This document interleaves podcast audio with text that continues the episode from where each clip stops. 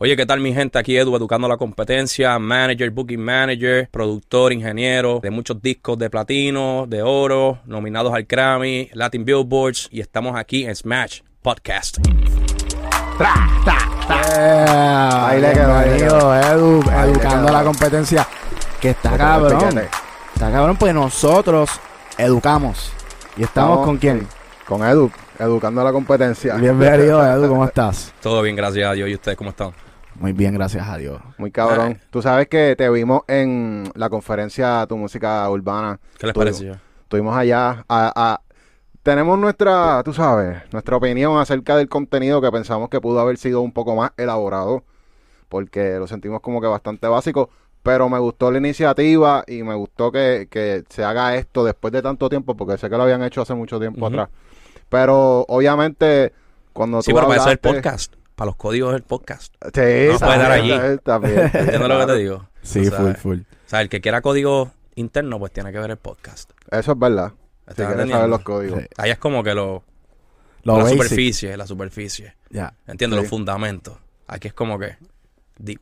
Y sabemos que tú viniste a repartir códigos porque tú has visto varias de las cosas que hemos hecho, has visto varios de los clips y has visto un par de productores que hemos tenido como que aparentemente no... Hay co- bueno, hay códigos. Lo que pasa es que no todos los códigos que se dicen, ¿verdad? 100%, son 100% como que accurate. Yo te voy a explicar algo que para mí es súper importante.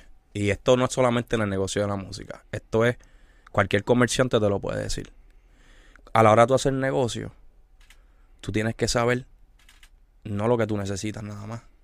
Lo que el otro está buscando. Para tú poder hacer buenos negocios. Cómo el otro ve el negocio.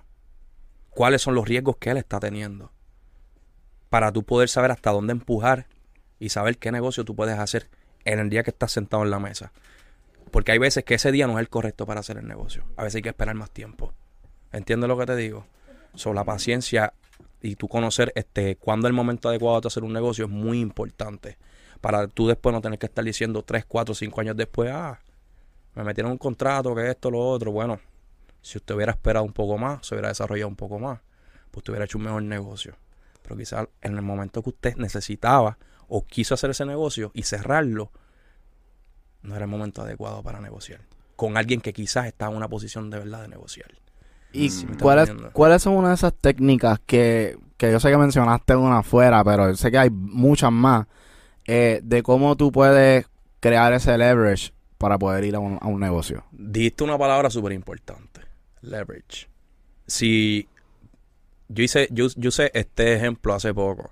Dije, ok, si aquí nosotros tres vamos al banco a buscar un préstamo para armar un negocio, lo que sea, y yo tengo buen crédito, tengo dinero quizás en el banco, y ustedes dos quizás no tienen el crédito muy bien. Los dos lo más seguro vayamos a salir con el dinero que necesitamos.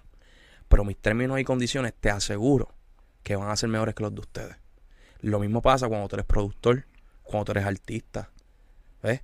Si tú vas con algo ya construido, es menos riesgo para la persona que está invirtiendo o para la disquera o hasta para un manager. Cuando tú vas a buscar un manager, tú tienes que tener algo ya ocurriendo. Porque es que el manager, eh, el manager se va a ganar un por ciento de tu carrera. Y si tú no estás generando dinero de tu carrera, aunque le des un 100%, eso equivale a cero. Ya. So, ¿Con qué tú compensas el tiempo que el manager le va a poner a tu carrera? Porque la mayoría de los artistas quieren, quieren un manager que esté 100% puesto para ellos, ¿no? Que él sería lo ideal. Pero entonces, ¿cómo se paga ese tiempo? Porque el manager no supone que sea el que invierta. El manager es el que representa, el que te lleva al próximo nivel. Usualmente las que invierten son las disqueras. ¿Sí me entiendes? So. ¿Cómo tú le pagas a un manager si la fracción que tú le estás ofreciendo equivale a cero? ¿Sí me entiendes lo que te digo? Sí, eh, no, y de hecho, eso es una de las conversaciones que tuvimos hace poco en un podcast con Alexiomar, que él habla de, de que un artista no debería estar buscando un manager. Y, y lo, y lo usual es que un artista que está todo el tiempo buscando un manager, fírmeme, fírmeme, fírmeme, tienden a ser los artistas que no, o sea, no lo logran. Mira, lo que dice él es súper es súper real. Y a mucha gente eso no le cae bien. Este, yo tengo, por ejemplo, en mi un montón de demos un montón de personas que me han enviado demos. Y yo siempre saco un rato a escucharlo. No puedo estar todo el día, pero saco un buen- una buena porción del día y escucho muchos demos. Yo te puedo decir que la gran mayoría no están listos para tener un manager. Tanto les falta en producción o les falta, por ejemplo, este, en el delivery. Ellos, una persona, una persona que ha estado, que ha, que ha sido productor, que tiene el oído desarrollado, que ya sabe en qué etapa tiene que estar el artista para tú poder elevarlo. Es, es- es muy fácil identificar que el artista está listo y que no, quién no está listo. ¿Tú me estás entendiendo? Siempre va a haber excepciones a las reglas. Eso siempre va a ocurrir. Pero el- la tendencia es esa. El artista tiene que estar ya en un punto donde ahí es que tú dices, ok, me interesa. Y usualmente cuando ese punto llega, es como Alexio dice, tú no tienes, tú no tienes que buscarlo, porque te van a llegar. Ellos van, o sea, ellos van a buscar a los artistas que están haciendo ruido. ¿Tú crees que, que eso sea una de las, de las técnicas que uno usa no solamente para conseguir manager, sino para conseguir cosas dentro de la industria, en vez de estar yendo a buscarlas, solamente ponerse a trabajar y las cosas te van a empezar a llegar solas? Es que así es como debería ser. Claro, no es como que tú te vas a quedar en tu cama y hay, ¿sabes? hay que josear. Pero hay cosas que es mejor no tocarlas en un momento dado, esperar a que maduren y entonces después esos temas tú los tocas. ¿Ves? Como lo que estamos hablando de buscar un manejador. Ahora, se da mucho el caso que amistades que empiezan trabajando, eh, ya sea por, por, por, amor al arte, ¿verdad? Vienen desde abajo y terminan convirtiéndose en manejadores, pues porque llevan toda la vida juntos y, y, y, como quien dice, se la vivieron juntos, ¿ves? Eso se da. Pero, pero es eso, es que estuvieron desde abajo. Pero si tú realmente, como pasa mucho, que muchos artistas en desarrollo quieren un manager que esté duro y, esa- y se entiende, pues entonces, ¿qué compensación se lleva el manager? ¿Un por ciento? ¿Un por ciento de qué? Y ahí es cuando los managers entran entonces en el split sheet. Eso es otro caso que eso lo vamos a hablar. No, pero de Split Sheet lo vamos a hablar aparte porque tengo mucha. te- ese, ese tema lo quiero tocar. Ok, Duro. No, aquí es cuando vienen los contratos del 50% de manejo. ok. Sí, porque el ya... 50% porque- de todas las ganancias. Sí, usualmente, yo por ejemplo, yo, pues, hay manejadores y manejadores y se les respeta la manera de trabajar a cada uno. Yo, por ejemplo, como manager, no cojo de todo. O sea, yo cojo lo que es representación. Eso incluye shows, eso incluye, eso incluye eh, eh, branding, eso incluye cualquier deal que haya pasado por mis manos. En lo discográfico no me gusta tocarlo. Eso es para la disquera y que lo toquen ellos. ¿Me están entendiendo? Pero en este caso, obviamente, pues, mi contrato es un modelo 360. Eso, obviamente, pues, pues cojo de eso. Pero también me toca hacer el trabajo de disquera. Ok. ¿Me están entendiendo? Esto es bien importante. La gente, y no es tan solo para los artistas, para la gente que quiere incursionar en la industria como ejecutivos, quieren firmar artistas a lo loco muchas veces. Un contrato, sí, tú tienes al artista firmado, pero es un compromiso tuyo también. ¿Entiendes? Ah, tengo firmado a tal persona, ok, ¿qué estás haciendo con él? Eso es un revolú. Si tú no tienes, sea, si tú vas a crear una, si, si yo, si yo quiero ser ejecutivo y digo, me levanto mañana y digo, ¿sabes qué? Quiero firmar chamaquitos nuevos lo que sea, discográficamente, porque quiero invertirle y ver un beneficio, ¿verdad? De su música. Pues yo tengo que ponerme para armar una estructura y saber del negocio. Yo no puedo firmar artistas a lo loco y no saber cómo hacer planes de marketing. ¿Ves? No saber cómo trabajan las regalías, la contabilidad. ¿Estás entendiendo? El A&R, que es súper importante, el proceso de A&R en, en el desarrollo de un artista. ¿Entiendes? Cuándo es el momento adecuado para buscar colaboraciones, cuándo no, cuándo se tocan esas puertas, cuándo no tocarlas, qué relaciones usar, qué favores utilizar, cuándo utilizarlos, ¿entiendes? Ya. Hay gente que yo veo con, con colaboraciones durísimas y las sacaron en momentos súper que no hacía sentido y perdieron esos favores y se pierden. ¿Estás entendiendo? Hasta inversiones también. todo por se eso pierde, mismo. todo, se pierde todo, se pierde el trabajo porque no, cau- no, no da el impacto que, que se supone que tuvieran en sus carreras. ¿Entiendes? So, eso es súper importante. Entonces, firman a veces artistas y tú ves muchas, muchos problemas eh, entre personas que firman al chamaquito y chamaquitos que firman con personas que no, ¿verdad? No encajan, se quejan de que no me están trabajando y viceversa. Entonces, pues quien lo firmó dice que no, que, le, que, que ha botado dinero, etcétera, etcétera. Pero es que muchas veces no saben, se meten al negocio de la música y no saben nada. Entonces, terminan pagando o sobrepagando por servicios y cosas que se le acumula una deuda discográfica al artista Pero entonces, si superan del negocio, no hubieran gastado quizás ni una fracción de eso. Y pero ¿qué tú haces como artista cuando vienen y te, te enseñan 20 pesos y tú dices, "Ah, 20 pesos, diablo? Es que yo pienso que, como, como los productores y los artistas, tú tienes que tener primero como que algo guardado. Porque eso te va a dar lo que estaban hablando ahorita, leverage. Si tú te sientas a negociar con una persona, que tú sabes que estamos hablando de negocio, aquí no hay, o en, en esa mesa no va a haber panismo. Ok. Él va a tratar de gastar lo menos posible. Y tú vas a tratar de sacar lo más posible. Pero el leverage es lo que va a ser quien gana esa negociación.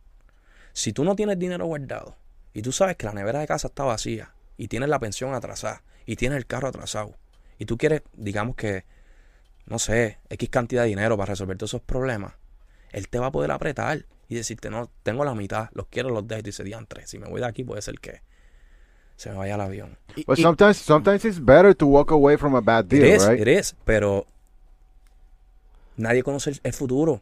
Si tuviéramos una varita mágica, todo el mundo fuera millonario. sí. Hay gente que han caminado, se han ido y han hecho mejores negocios más adelante. Hay otros que nunca hemos vuelto a saber de ellos. ¿Y qué uno tiene que hacer? O sea, si uno es artista, vamos a suponer que de momento tienes dos o tres canciones que, que están sonando en la calle aquí en Puerto Rico, no súper viral. O sea, vamos a ponerle 10,000 monthly listeners, o sea, 10,000 listeners en Spotify. Que siento que es un artista que está en desarrollo y está muy bien. 10,000 listeners orgánicos son buenos. ¿Qué tú recomendarías? Es que, mira, lo que yo primero digo, lo que siempre digo es, y yo creo que Alexiomar en un momento dado mencionó algo parecido. Tú como artista nuevo en desarrollo, tú tienes que empezar a crear tu propia comunidad. No listeners, tú tienes que conseguir fanáticos. Ya. 100 fanáticos, 200 fanáticos. Créeme que si son fanáticos, lo que, lo que te estoy diciendo, te estoy diciendo personas que escuchan tu música en Spotify un día y ya. Esos son monthly listeners. Lo escucharon una canción quizás una vez al mes. No, te estoy hablando de fanáticos que digan, diablo, este tipo está duro. Contra, me gustaría que se pegara. Voy a compartir su música. Se la voy a enseñar a los muchachos en la escuela. Se la voy a enseñar a mi primo. Esas son las personas que se empiezan a pegar y empiezan a crear movimientos pequeños. Que nosotros nos damos cuenta que está ocurriendo algo. Porque no te creas que nosotros estamos en una oficina y no miramos. Nosotros vamos a los parties o mandamos personas a los parties. ¿Estás entendiendo? Tenemos relaciones con los que hacen los clubs, los chinchorros, como le dicen, ¿entiendes? ¿Y quién está sonando? ¿Quién está trayendo feedback del público? Pero tiene que empezar de ahí abajo, brother. Donde los, en la Loíza, en los paris. En los en Mayagüez, por ejemplo, tremendo trampolín, tremendo eh, lugar para empezar a, a sembrar semillas, ¿entiendes? Esos paris, los corillos, las olas. Muchos chamaquitos nuevos quieren quiere arrancar y grabar con Farruko, por ejemplo, o con un artista grande. Brother, hay muchos artistas que están un poco más adelante que tú, que están accesibles y están dispuestos a colaborar contigo sin ponértela muy difícil. Y te van a traer a una, audiencia de 100 o 200 fanáticos. Está bien. Está bien, ve construyendo. Tú no te puedes levantar hoy y pensar que ya vas a, vas a ser una estrella de la noche a la mañana. Papi, esto toma mucho tiempo. Lo que pasa es que yo pienso que las redes sociales han mal acostumbrado también a que los artistas tengan tanta accesibilidad, tantas herramientas, que quieren todo a las millas, On demand. Rápido, ahí al momento. ¿Entiendes? No, hay que construir, brother. O sea, mucho tiempo, mucho dinero, mucho sacrificio. Y también hay algo bien importante que, que hay muchos artistas que están empezando y todavía no han encontrado un sonido que los defina. Entonces, pienso que a- primero también tienen como que encerrarse y practicar en el micrófono ese delivery, el, el, el palabreo que va a usar, ¿me entiendes? Como que pasa que hay muchos muchos artistas que están cantando lo mismo y ponle que sus primeros 10 temas que están sonando casi todos hablan de lo mismo. Mira, qué bueno que tocaste ese punto. Hoy yo puse un post de eso mismo, una story. Puse, he recibido casi 300 demos y como 4 o 5 están donde tiene que estar. Los demás les hace falta demasiado.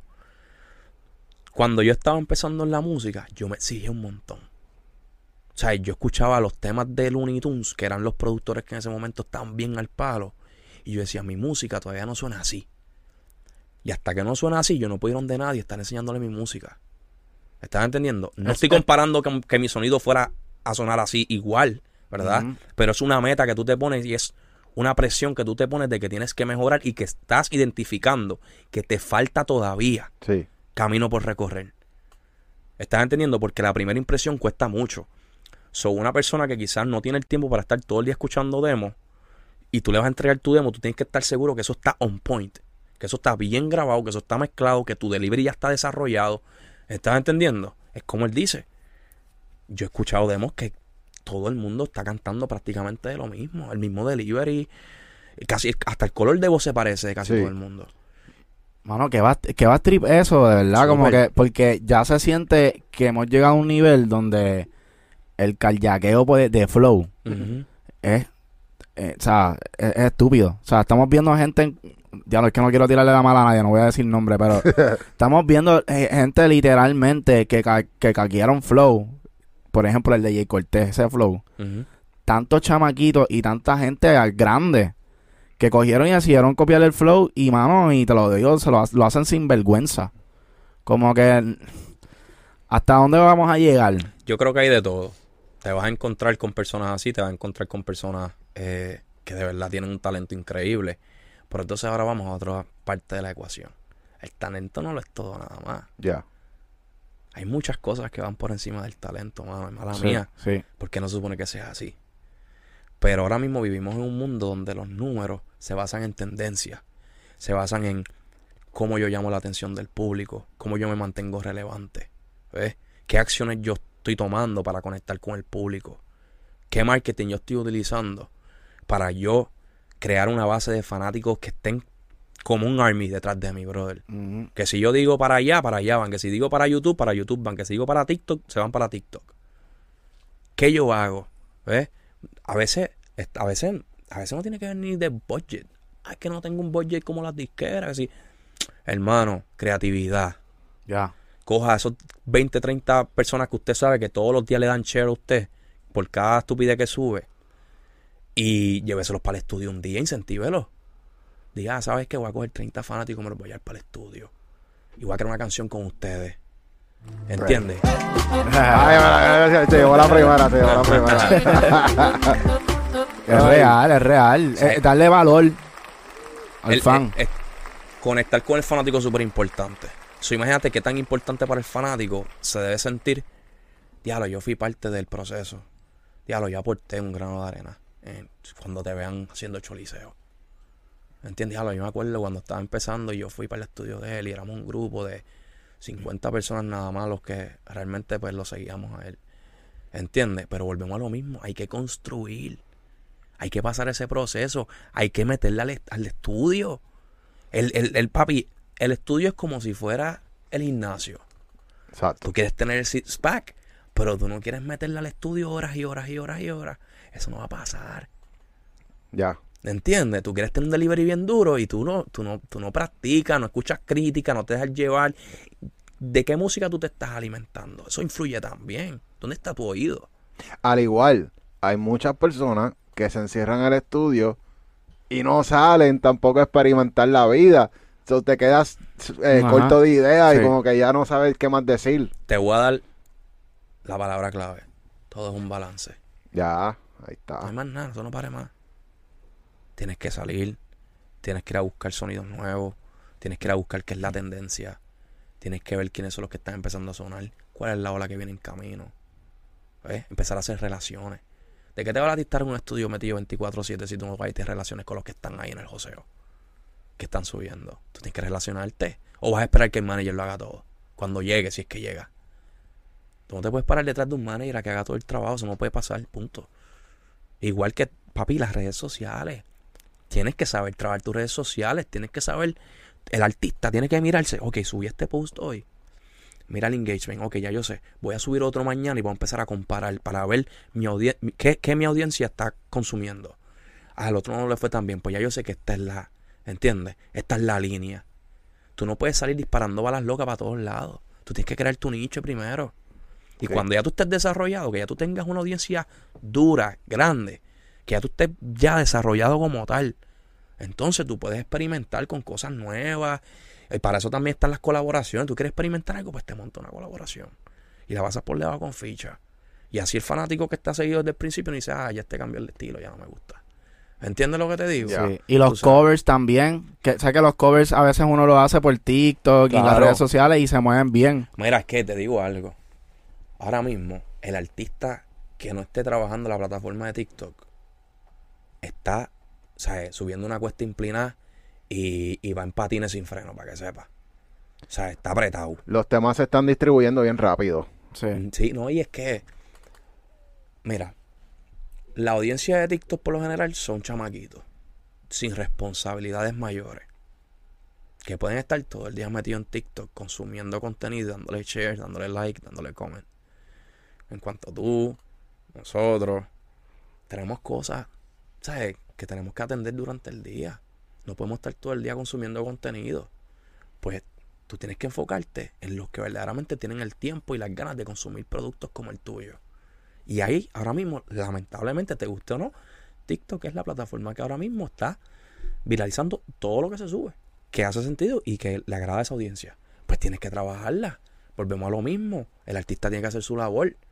¿Entiendes? Y no, y no necesariamente tienen que hacer cosas graciosas ni bailecitos. No, cada O sea, uno tiene su gente- personalidad. Exacto, tienen que demostrar quién tú eres, Tú qué es lo que tú vendes. Tú, tú tienes que vender, tú tienes que vender un personaje que tú puedas, um, ¿cómo te digo? Eh, que sea sostenible.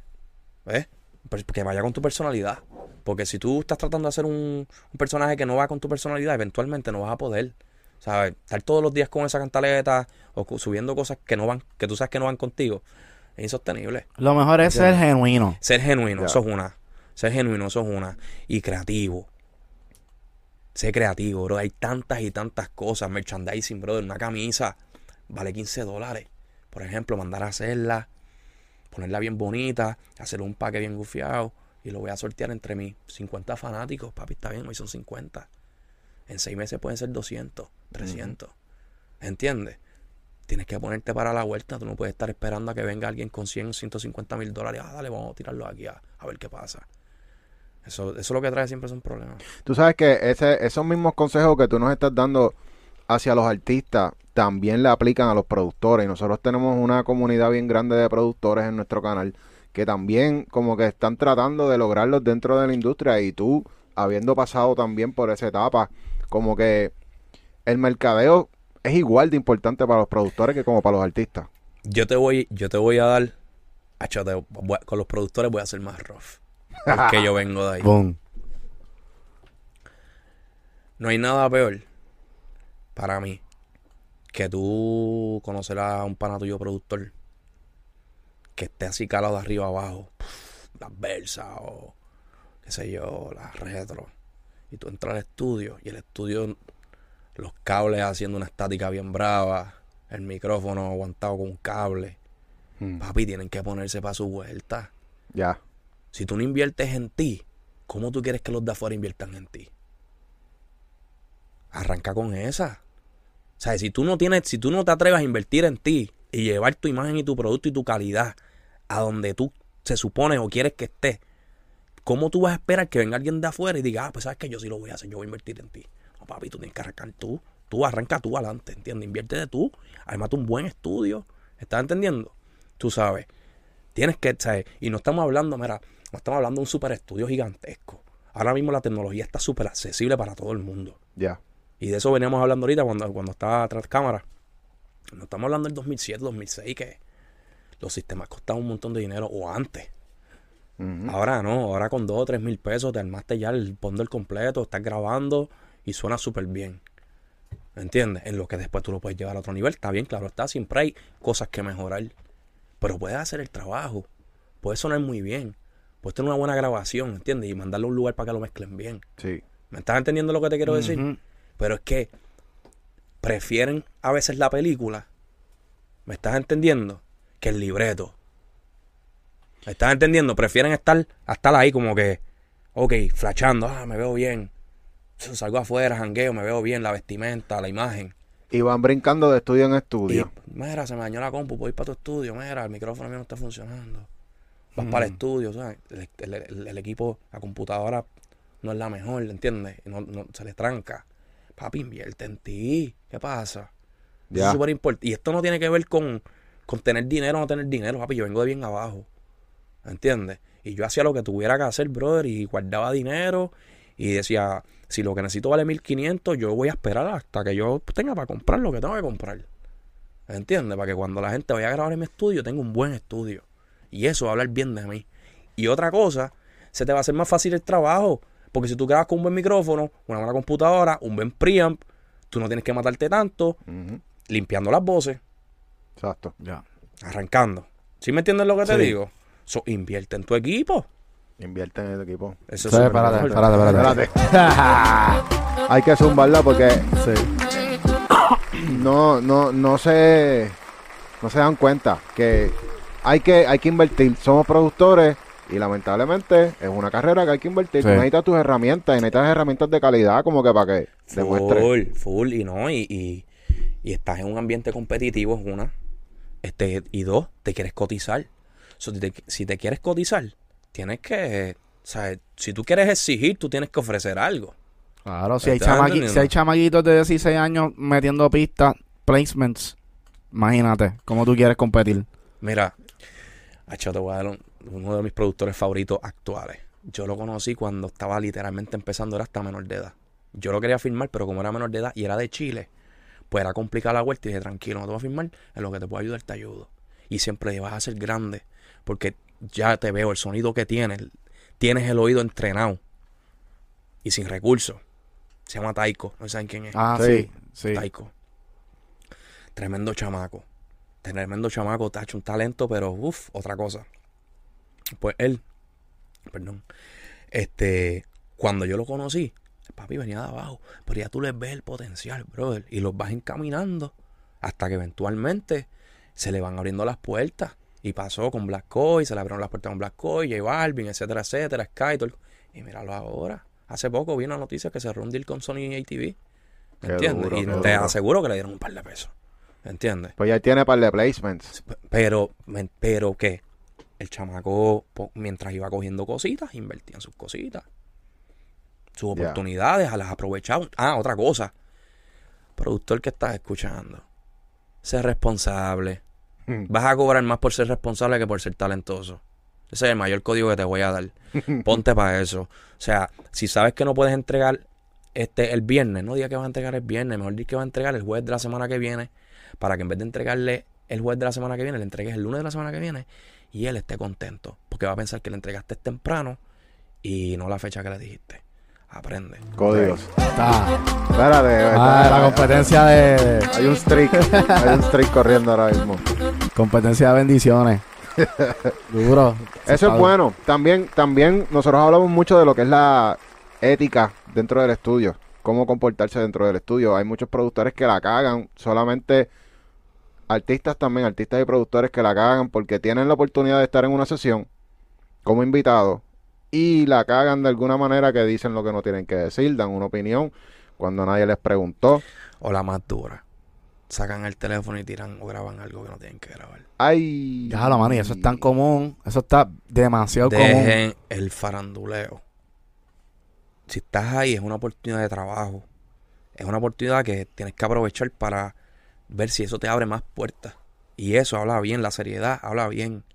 ¿Entiendes? La gente quiere trabajar con personas serias. Porque esto es un negocio y se gana y se pierde dinero cuando cosas como esas suceden. ¿Estás entendiendo?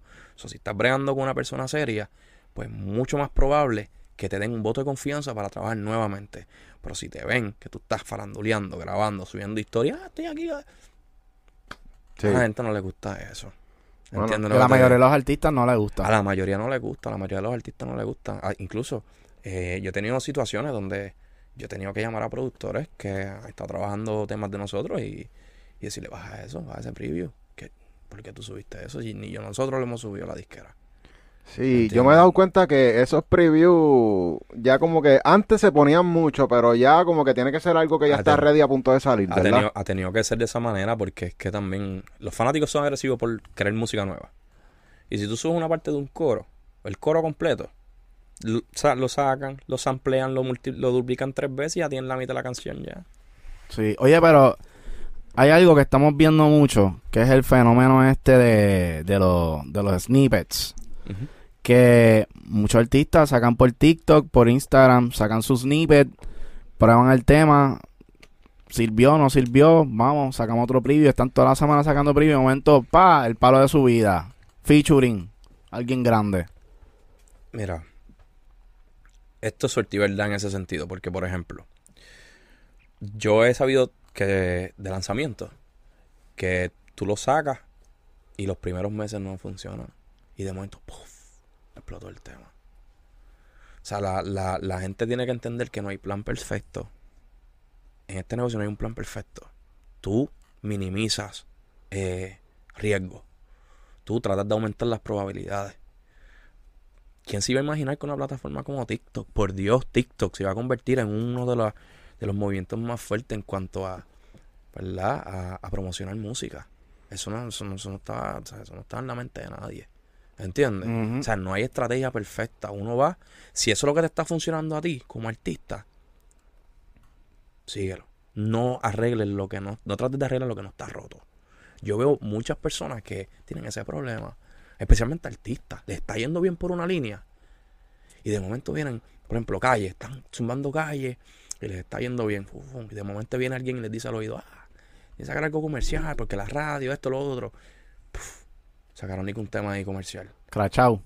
Y nadie, ¿sabes? el público rápido, ah, ya este se dañó. O sea, ¿Y hasta, hasta cuándo hasta cuándo un artista debe, si, si es un artista que, que canta calle, ¿verdad? ¿Hasta cuándo? Porque va a llegar ese punto de, ok, tengo que tener comercial en algún punto de mi vida. O se Lo que queda- pasa es que, lo que, pasa es que, hay- ajá, lo que pasa es que ahí es bien importante la producción. Porque si yo sé que mi artista es calle y yo conozco el sonido de mi artista, pues yo tengo que saber de qué manera yo lo llevo a tocar lo que es comercial sin que se le vaya la esencia de él. Ahí es donde entra la creatividad. Hasta donde yo puedo meter el pie sin que mis fanáticos hardcore se sientan que los traicionamos. Por tratar de mercadearnos. ¿Entiendes lo que te quiero Sí, decir? Yo creo que un ejemplo de eso es obviamente Anuel, que ha sido de los que ha venido de los más, tú sabes, lo más sucio, más dirty, que ha logrado como que tocar, el- ¿sabes? Ese, ese- esa línea finitita entre estoy comercial pero aún sigo siendo calle. Ha hecho, ha hecho muy buenos temas comerciales, pero tiene su esencia. A mí me pasó con el Mighty, este, el tema de vacío. Fue un tema que, que dio muy duro y, y era una línea un poco más romántica. Pero el delivery, las cosas que hablaba, pues obviamente lo mantenía con la esencia del de rapeo, de agresivo. ¿Estás entendiendo? O sea, Sí. son cosas que uno tiene que ser bien cuidadoso, mano, de verdad. Porque yo he visto artistas que por querer evolucionar, entre comillas, han escogotado sus carreras, ¿entiendes? Y pues uno tiene que ser cuidadoso con eso. Si no está roto, no tienes por qué arreglarlo, brother, ¿entiendes? Cada quien tiene su manera de operar y no todos los artistas están hechos para ser multimillonarios. Quítesen eso de la mente. Eso, eso es bien importante lo que tú estás diciendo ahora. Claro, No todo el mundo está ready para eso. claro. No todo el mundo está ready para la fama, no todo el mundo está ready No. para esa presión. Mira, obviamente, pues uno trata de dar lo máximo posible y tratar de alcanzar lo máximo posible, ¿verdad? Pero también dentro de todo, pues uno tiene que tener un nivel de realismo, ¿verdad? De ser realista y entender que, que no todo el mundo va a ser un Bad Bunny, que no todo el mundo va a ser un Nicky Jam, que no todo el mundo va a ser un Ozuna, que no todo el mundo va a ser un Anuel. Y eso no tiene nada de malo. ¿Entiendes? Tú vives bien, vives bien de la música. No tienes preocupaciones. Haces tus shows, tienes fanáticos, te sientes bien contigo mismo y con tu carrera, papi, ya, perfecto. Ayudaste a los tuyos. Porque eso es otra cosa. Y esto es algo que le va a caer un poco mal a, ¿sabes? A un par de personas. Contra artistas que están millonarios, mano. Pon adelante a tus productores también. Digo a los que se lo merecen. Ponlos adelante. ¿Entiendes? Sí, pero es que tú sabes que ellos se reguindan de que, ah, la disquera es la que maneja eso. La Sí, no, sí, no, y uno, sí, y uno sí, como sí, productor esperando. Ok, ahora vamos a eso. Ahora vamos a la zona picante. Ahora entrar a la zona picante. Yo sé de muchos que se quejan. Pero firmaron Work for Hire porque querían los chavos a la mano rápido. Porque quizás no guardaron dinero de otros guisos. ¿Ves? Los explotan, no tienen nada. Y cuando tienen la oportunidad de hacer negocios para construir su catálogo, no tienen leverage. Y dicen, si yo no cobro estos chavos, yo no pago mi apartamento. Yo no pago la pensión, yo no pago mi carro. ¿Entiendes? Entonces pierden esa oportunidad porque quizás ah, yo quiero... Entonces él te va a decir, o te doy chavo ahora, o coges, ¿entiendes? Pero, ¿cómo uno...? Es que es bien frustrante, mira. ¿Por Ay, eso qué? frustra. Porque, por ejemplo, yo podría decir ahora mismo estoy pelado. ¿verdad? Y tengo 20 temas en la calle con disquera y ninguna disquera me ha, pegado, me ha pagado mi dinero.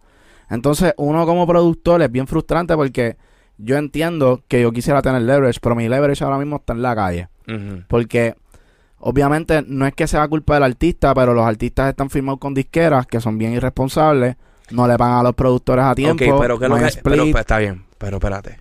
Hay que- El producer fee, el no, el producer fee, exacto. bien. El producer fee, ok. ¿Cómo tú defines el producer fee? Porque puede ser un record royalty. O puede ser un one-time payment. O sea, acuérdate de todo esto. Todo depende. El papel aguanta todo lo que tú escribas. ¿Entiendes? Aparte, si un artista tú sabes que va a hacer una inversión gigantesca en la radio, que tú sabes que si tienes un 15% de publishing de ese tema, por ahí vienen los cheles. ¿Entiendes? Y dice, baby, no hay record royalty. No hay record royalty, pero tú sabes que le van a meter a dos manos el tema. Tú tienes que saber cómo negociar y decir, yo quiero el 20% de mucho, voy a forcejear a un record royalty que quizá no se me dé y dañe la relación. ¿Entiendes lo que te quiero decir? Porque tú no sabes el negocio que tiene el- el- el- el artista realmente con su disquera. Hay artistas que no tienen los mejores contratos discográficos. ¿Sí me entiendes lo que te quiero decir? So, todas estas cosas, tú sabes. Pero hay en que- la, hay pero que en ver la lo que está parte de, de, de lo que es fair, ¿verdad? Lo, lo que se supone que sea. Yo entiendo, yo entiendo que una persona que haya, este, es- esto soy yo como productor, tratando de ser lo más justo posible. Yo pienso que una persona que haya producido el tema contigo desde cero, entiéndase, fuimos al estudio, no había nada. Montamos la base, grabamos el tema, lo montamos juntos. Por lo menos me tienes que dar un record royalty. 3, 5%, que es más o menos el estándar, no hay problema. Tengo un poco de de molestia moral con los que te mandan una base, nunca aparecieron por el estudio, tú hiciste todo el trabajo por allá, picoteaste, montaste, a veces no tiene ni los stems, es un revolú, un dolor de cabeza, ¿entiendes? Hasta para firmar el split no aparecen. Y después me mira que mi récord royalty tú dices, diantre, mano. Hasta Sonic Exchange, por ejemplo, ah, quiero un 15 de Sonic Exchange y tú, diantre. Sea, yo no tengo problema en dártelo. Si tú hubieras trabajado, pero... no- Pero, no pero un no escenario bueno, o sea, por ejemplo, nosotros hicimos un tema. ¿verdad? Este, y nosotros dos hicimos la pista, nos llevamos un 50% se supone de, de- ya de composición, y hay un artista nada más que se supone. ajá, Exacto. pero ajá. y está el artista que te hace pues la letra, qué sé yo, y es una colaboración, ok, el artista se lleva sus 50, nosotros 50, encima de eso obviamente pues hubo gastos de luz, nosotros hicimos la mezcla, hicimos la masterización, hicimos todo, Todo eso supone que vayan en, rec- en un recording budget. es un y recording tú pongas, budget. mira, ¿sabes qué, mano? Este, pues las grabaciones las vamos a, cuadrar a tanto, en- ¿entiendes? O sea, todo esto son cosas que deberían de hablarse desde el momento, papi, de- del primer día que tú te sientas a hablar del proyecto, de la preproducción. Porque esto lo que trae son problemas. Mira esto. Este es, el- es la mayor parte de estos productores que tienen estos problemas es porque nunca hablaron de esto. Y yo he escuchado que Alessio dice como que, ah, que si los split, no- nadie va a llevar un split al estudio.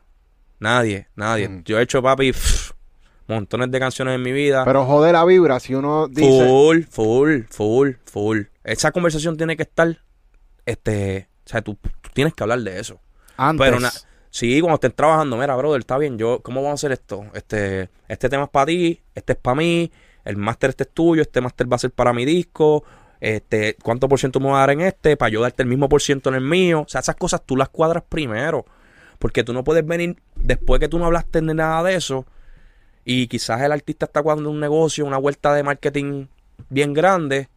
Y decir, ah, yo quiero mi 50% de, de publishing. Y dice, diantre. Pero y entonces. Hay que recuperar. Mm. Porque volvemos a lo que yo he dicho. Y Yankee dijo esto, y esto es bien importante también. O sea, quieren ser parte de las victorias, pero no las derrotas. De cuando se pierde billete. Vamos a hacer algo, vamos a meter chavo entre todos. Y empujamos el tema. Y si perdemos, pues perdimos todo. Y si ganamos, pues ganamos todo. sea, mm, yo sé que no es el modelo de negocio de los productores, pero lo que te quiero decir es, lamen- por eso es que te dije ahorita, que tú tienes que ver cómo la otra persona piensa y, y- y cuáles son las preocupaciones de la otra persona. En este caso, una disquera, en este caso, una editora, en este caso, un manejador, en este caso, un artista. ¿Entiendes? Que se está preocupando porque alguien va a meter un dinero en una producción. ¿Me entiendes? Yo te pago a ti, tu producer fee, tu record royalty, tu sound exchange, te trato súper bien. Pero si el, pega, si el tema no se pega con todo el dinero que le metieron y tú forcejeando tu por ciento bien alto, la duda discográfica es para el artista, no para el productor.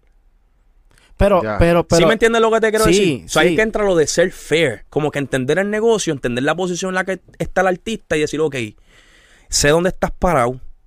Pues vamos a, lo- vamos a llegar a un punto donde yo me sienta cómodo. ¿Estás entendiendo? Y yo sienta que me están compensando de una manera correcta, ¿entiendes? Y podamos seguir trabajando. Porque te vale a ti coronar una sola vez, como puedes quizás hacer 10, 15 temas con esa persona, quizás con un por ciento más bajito, salvaste una relación y en vez de hacer un palo hiciste 15. Sí. Si me estás entendiendo Sí, lo que te quiero sí, decir, es todo, hermano, todo es comunicación, brother. Realmente. Pero lo que pasa es que eh, lo que me está, o sea, yo estoy aquí tratando de entender porque obviamente no, no trabajamos con tanta, tantos artistas súper grandes. Pero entonces se supone que esta conversación, que es como, yo diría como que grown, grown people conversation, o sea, son gente grande ya, vamos a hablar de negocio. Entonces, esta conversación tiene que pasar antes de las sesiones con la disquera, no con el artista, pues si el artista no sabe ni lo que tiene el negocio. Mira, la disquera no va a venir a hablar eso contigo. Eso es lo primero. Eso tú lo hablas con el manager. Eso es casi siempre o de manager a manager o de productor a manager. Exacto. Y eso, esos son los que la llevan. Y usualmente, pues, el artista está incluido en la conversación porque aunque no conozca mucho, pero quieren saber qué es la que hay. ¿Tú me entiendes? Para que cuando le llegue el split no diga, oh, espérate, porque yo tengo tanto por ciento y este tiene tanto, tú sabes. Este, so, ellos deberían, ¿sabes? deberían estar todos, por lo menos lo más importante son esas piezas, ¿entiendes? Tú sabes, mano, es tener todo claro desde el principio. Porque si tú y yo acordamos que yo, que yo te voy a dar un 30 y tú mañana, porque vino Pancho el de la esquina, y te digo, ah, pero que supone que a ti te den un 50, vienes a cambiarme los muñequitos porque yo tengo el disco hecho ya, el master ya ready, y lo que estoy hablando son más que la documentación y, los, el, y el clearance package. O sea, tú no vuelves a trabajar conmigo. O sea, yo como productor ya sé que me corté las patas, olvídate de eso. ¿Me entiendes? Porque le- ya en base a la conversación que ustedes tuvieron, ya quizás han habido otros compromisos a terceras personas, ya sea con inversión, ya sea con la disquera, con quien quiera que sea. Entonces, al tú cambiar esos muñequitos, pues eso tú no sabes cómo le va a afectar esa conversación que ya están teniendo. ¿Sí me entiendes lo que te quiero decir? Sí. Son muy importantes. Siempre digo a la gente, papi, lo primero que tú hablas es lo del negocio. A la gente no le gusta. No es que tú vayas con un split, mira, fírmame aquí, que- porque es que tú no sabes al final del día si, si yo voy con un split hoy y mañana yo decido que ah, el coro hay que arreglarlo. Voy a llamar a. Waisa que me arregle el coro. ¿Te vas a hacer un split nuevo?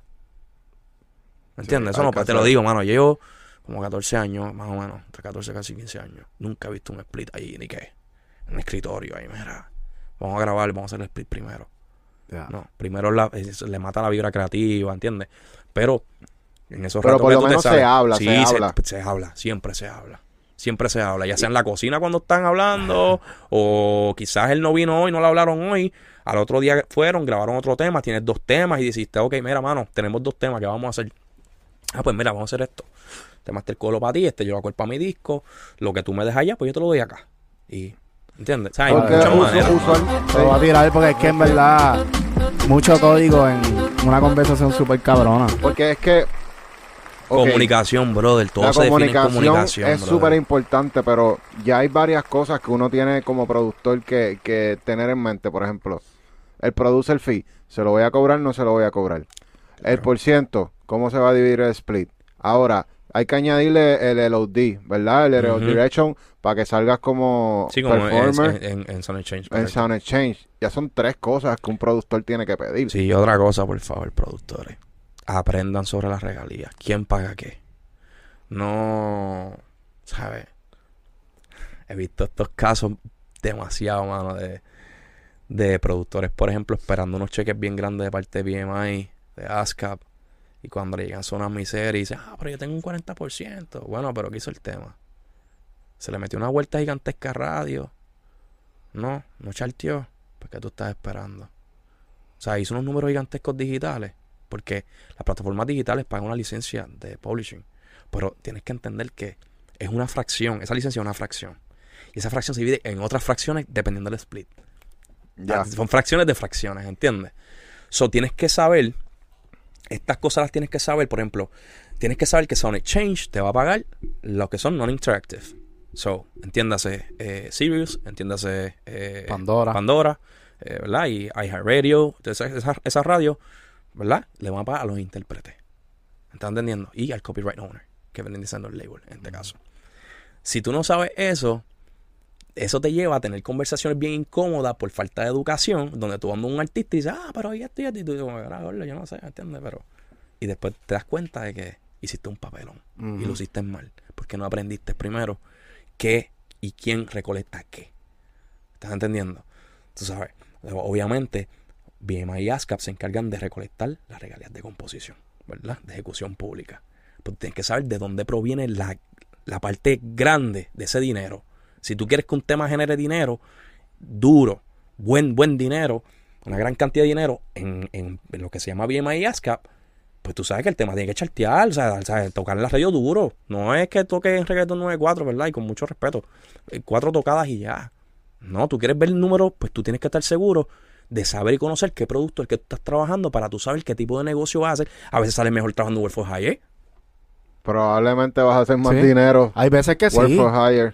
Pero por eso tienes que saber el negocio. Pero entonces ahí. Si viene Pancho el de la esquina con su papá, millonario, que quiere empezar a cantar, a quiere hacerle un tema a mi nene, que si esto y si lo otro. Y tú sabes que el nene está empezando, que las probabilidades de que de su primer tema haga un palo y genere millones es Ajá. slim to none.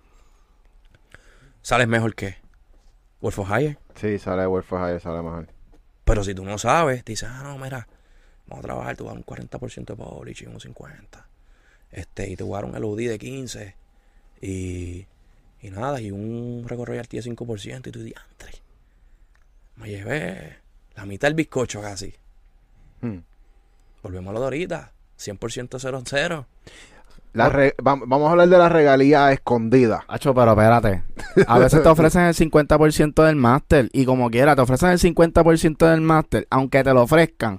Si esa persona, primero, tiene que tener view, porque si tú no, si a ti no te están escuchando, eso, ese máster no vale nada. Si el máster no está generando, no hace nada. Y, y dos, que si ese máster, esa persona es independiente y está recolectando los chavos y no sabe cómo carajo recolectar tampoco otras regalías, tampoco te, vas te a ver los viste chavos. afectado. Te viste afectado. Vamos y, para ahí, vamos, y, vamos y ahora vamos a un regalía. tecnicismo sobre eso. Sí. ¿Es el 25% del máster o el 25% del profit del máster? ¿El 25% ownership o el 25% del profit del máster? No es lo mismo ni se escribe igual. Ya. Pues si tú estás en un recoupment y te estoy prometiendo algo que yo tengo que yo tengo endeudado, Ya. ¿entiendes lo que te quiero decir? Sí. Muchas, la mayoría de las regalías son así. Pagan de la parte de la porción del artista después de, de recuperar el gasto. Y tú no las ves. ¿Entiendes? O por eso tú tienes que saber qué tipo de negocio hacer y cuándo hacerlo. Y con qué producto hacerlo. Si tú tienes un artista que, que tú sabes que trabaja muy bien sus temas, que tiene muy buena audiencia, pues sí, muy probablemente el mejor negocio sea para el catálogo. Vamos a 1%, olvídate de producer fee. Si le puedes sacar algo de producer fee, pff, durísimo. Ujú. ¿Entiendes? Pero vas construyendo a tu lado. Como que, tú sabes, estás haciendo tu casita poco a poco. ¿Entiendes? Y entonces tienes los otros guisos, que eso solo work for hire. Olvídate de eso. Tú dices, no, dame mil, dos mil, tres mil dólares, lo que sea. Lo que tú quieras, ¿verdad? Llegar a acuerdo y puedas. Este, y ya. Y ese es tu guiso que te permite a ti tener leverage, que es lo que están hablando ahorita. ¿Ves? Para cuando tú te sientas a negociar con esta gente, tú dices, yo puedo aguantar presión porque yo tengo mis 10, 20, 30 mil pesos guardaditos ahí en mi casa. Tranquilo. Y puedo hacer buenos negocios, pues no estoy desesperado. La desesperación, no hay un negocio que salga bien que si tú haces negocio bajo desesperación, no te va a salir bien el negocio. No, no va a salir. O sea, tú tienes que ir tranquilo. O sea, óyeme, siempre digo a todos los muchachos, ve al estudio a crear música con el carro atrasado, la casa atrasada, la pensión atrasada. Ve, no te vas a poder ni enfocar. Es difícil. Sí, es difícil. Tienes que tener, para tú estar bien profesionalmente, tú tienes que estar bien personalmente. Ya. ¿Entiendes? Eso Mira, es así, o sea. hay, hay, una, hay unas regalías que, que son difíciles de saber que, que a lo mejor no es que existen, pero es como que hay unas regalías que no te van a pagar nunca, a menos que tú tengas un administrador de tu, de tu catálogo. O tú cojas el teléfono, consigas cuál es el número de, de, ¿verdad? de la disquera que son dueños de los máster y tienes que ir a llamar y tienes que ir a pedir los reportes y se, se convierte casi imposible recibir ese dinero. ¿Cómo uno hace? Pues mira, eh, gracias a Dios ahora están empezando a salir eh, muchos sistemas de split, de royalty split. Todavía no todas las distribuidoras lo tienen, no todas, ya entiendo que todas las majors pues lo tienen. Y pues ya ese sistema pues ayuda mucho, porque a veces no es que los sellos no lo quieren pagar, pero es difícil contabilizar todo eso. O sea, eh, eh, son tantas piezas moviéndose que por eso a veces esos pagos se tardan tanto. Y si tú no tienes la consistencia para estar encima, encima, encima, dándole seguimiento a eso, que se entiende que cualquiera se cansa o tienes cosas que hacer en tu vida normal, este, pues se pierde ese follow-up, ¿ves? Pero ahora con estos sistemas, pues mucho más fácil. No, Eh, no debería existir una regla, una ley que le diga a las disqueras que tienen que hacer esos reportes. Bueno, los contratos, los contratos lo dicen, tienen, tienen unas cláusulas de contabilidad. Lo que pasa es que casi nadie las ejerce. Casi nadie las ejerce. ¿Y por qué? Bueno, porque primero, eh, si tú quieres auditar, pues usualmente es del bolsillo de, del artista. Y una auditoría Auditar a la disquera para que te den un reporte que es lo que se supone que hagan. Que- no, pa' es que que no, entregarte, entregarte un reporte, Ah, ellos te entregan que un reporte. el reporte. Pero que tú digas, ah, este reporte es real, Ajá. pues ahí es una auditoría. Y una auditoría, uff, es bastante. Tú sabes, entonces no todo el mundo tiene eso. Le dicen, dale, no hay problema, hacemos auditoría. Eh, me avisa. Aquí A veces ya tienen ya eh, empresas que se dedican a eso, porque no, no solamente, no es cualquier empresa que te pueda auditar, es alguien que conozca el negocio, ¿entiendes? Y sepa qué es lo que va a buscar, ¿me estás entendiendo? Este, y cómo cuadrar los números. Y es tanto el proceso que se rinden porque dicen, ¿sabes qué? Me voy a gastar tanto y quizá lo que me deben es tanto, so no hace sentido. ¿Entiendes? Pero yo, yo So, escuchado... Uno, uno entonces tiene que básicamente pichar, a Es esperar a, a- a firmar con alguien que te administre el catálogo para entonces Es que, eso, es, que eso, es que eso es lo ideal. Eso es lo ideal. Ven acá, tú como productor, ¿por qué lo primero que tú haces si tú sabes que te está, yendo, te, está- empezando a ir bien? Tú a ASCAP y, rápido, ¿verdad? Van, de lo primero BMI. Pero ¿por qué entonces tú no te pones y te reúnes con cualquier editora? Y dices, mira, ¿sabes qué? Yo quiero un negocio de administración y doy un por ciento de lo mío. Un 10, un 12, un 15, lo que sea para asegurarme que ustedes van a estar pendientes de recolectar lo mío. Y eso es algo que uno puede hacer antes Sí, porque es un negocio de administración, tú no estás buscando un co-publishing, ¿entiendes? O sea, eso es otro modelo de negocio que ya es cuando las personas pues tienen un pipeline más grande, ¿ves? De lanzamientos que vienen por ahí gigantescos y pues obviamente pues es un negocio más agresivo, pero le puedes sacar más cuando son, estamos hablando de adelantos y demás, ¿verdad? Pero, pero papi, sí, pueden hacer un negocio de administración. Hay muchísimas editoras muy buenas, Cobalt, Sony TV, Cha- este Warner Chapel, este UMPG, o sea, hay muchos, hay muchos, pero, ¿sabes? El productor tiene que entender, yo pienso que muchos productores cometen el error de quedarse haciendo solamente música. Y tú tienes que sacar tiempo para atender y aprender tu negocio. ¿Entiendes? Y sí, hay abogados muy buenos. Pero tú también, tú no, tú no te puedes quedar ignorante, mano. ¿Entiendes? Tu abogado es como un partner. Como en el sentido de que es como que una, un, un- un- un brazo de soporte. ¿Estás entendiendo? Pero tú tienes que saber lo que tú estás buscando y lo que tú quieres hacer y lo que realmente tú necesitas. ¿Me entiendes? Es muy importante que el productor, artista, sello, manager, todo el mundo conozca sus necesidades. ¿Me estás entendiendo? Para saber qué negocio es el que te conviene. Porque quizás a ti te conviene un negocio de administración de publishing y quizás a ti no, porque tú estás trabajando algo más grande, más a largo plazo y dices, no, yo estoy buscando un negocio con publishing. Tienes que conocer las diferencias, tienes que saber, tienes que estudiar, Típicamente mano. un contrato de co-publishing que, que incluye más o menos. Pues básicamente ellos van a administrar y van a explotar, ayudar a explotar, ¿verdad? Esas composiciones. Y obviamente pues toman un por ciento mucho más, más grande, ¿entiendes? Usualmente. y, te dan, y te dan oportunidad de, de, Sí, de hacen- meterte en estudios sí, hacen muchos campamentos, este, y eso es muy bueno, mano. Abre muchas puertas. Abre muchas puertas, te meten en muchos campamentos. Eso, eso de los campamentos llega un punto que cuando tú estás con cinco o seis productores a la hora de, de, de esos splits, pues obviamente los porcientos se ponen bien. Está bien, pero volvemos aquí a lo mismo. ¿Prefieres un 6% de algo que va a ser grande o prefieres un 50% de quizás algo que no va a ser nada? O que, o que ni siquiera la oportunidad llegue. O que llegue una vez al año nada más.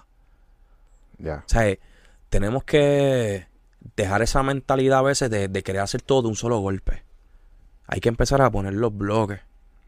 Para que, en 2, 3, 4, 5, 6, 7 años, cuando tú mires para atrás, tú dices, mira, esto, todo esto fue lo que yo hice. Y los millones que yo tengo hoy en el negocio de bolichin que hice, fue porque yo me dediqué a construir.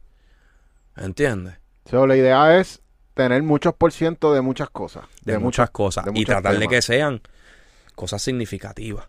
Por eso te digo, los que no sean, los que tú sabes que no van a ser significativos, pues a un, a un Work for Hire cobra, ¿entiendes? Cobra bien. Y digo, si le puedes sacar el pero tú sabes, ¿qué vas a ganar de eso? De un tema que, que lo van a escuchar 30 personas nada más.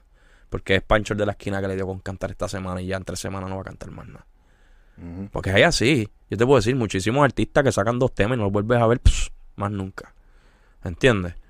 Pues tú tienes que saber identificar tu cliente. No, y a veces, a veces uno hace, se encierra con un cliente, o sea, un cliente, un artista, se encierra a hacer 10 temas y de momento, boom, ninguno de los temas va a salir. Eso pasa. Eso pasa. O salen cinco años después. No, pero, pero, pero, pero más, más es lo que tú me estás diciendo.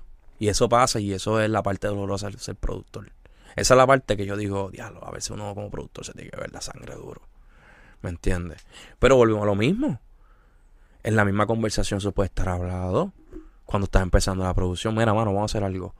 Si algún tema se hace, pero no se va, o sea, no va para el cut del disco, pues págame, qué sé yo, las horas, a tanto. Vamos a cuadrar un recording budget para por lo menos esas horas, ¿entiendes? Para yo no quedarme como que, ya lo malgasté el tiempo. ¿Por qué no se puede hablar?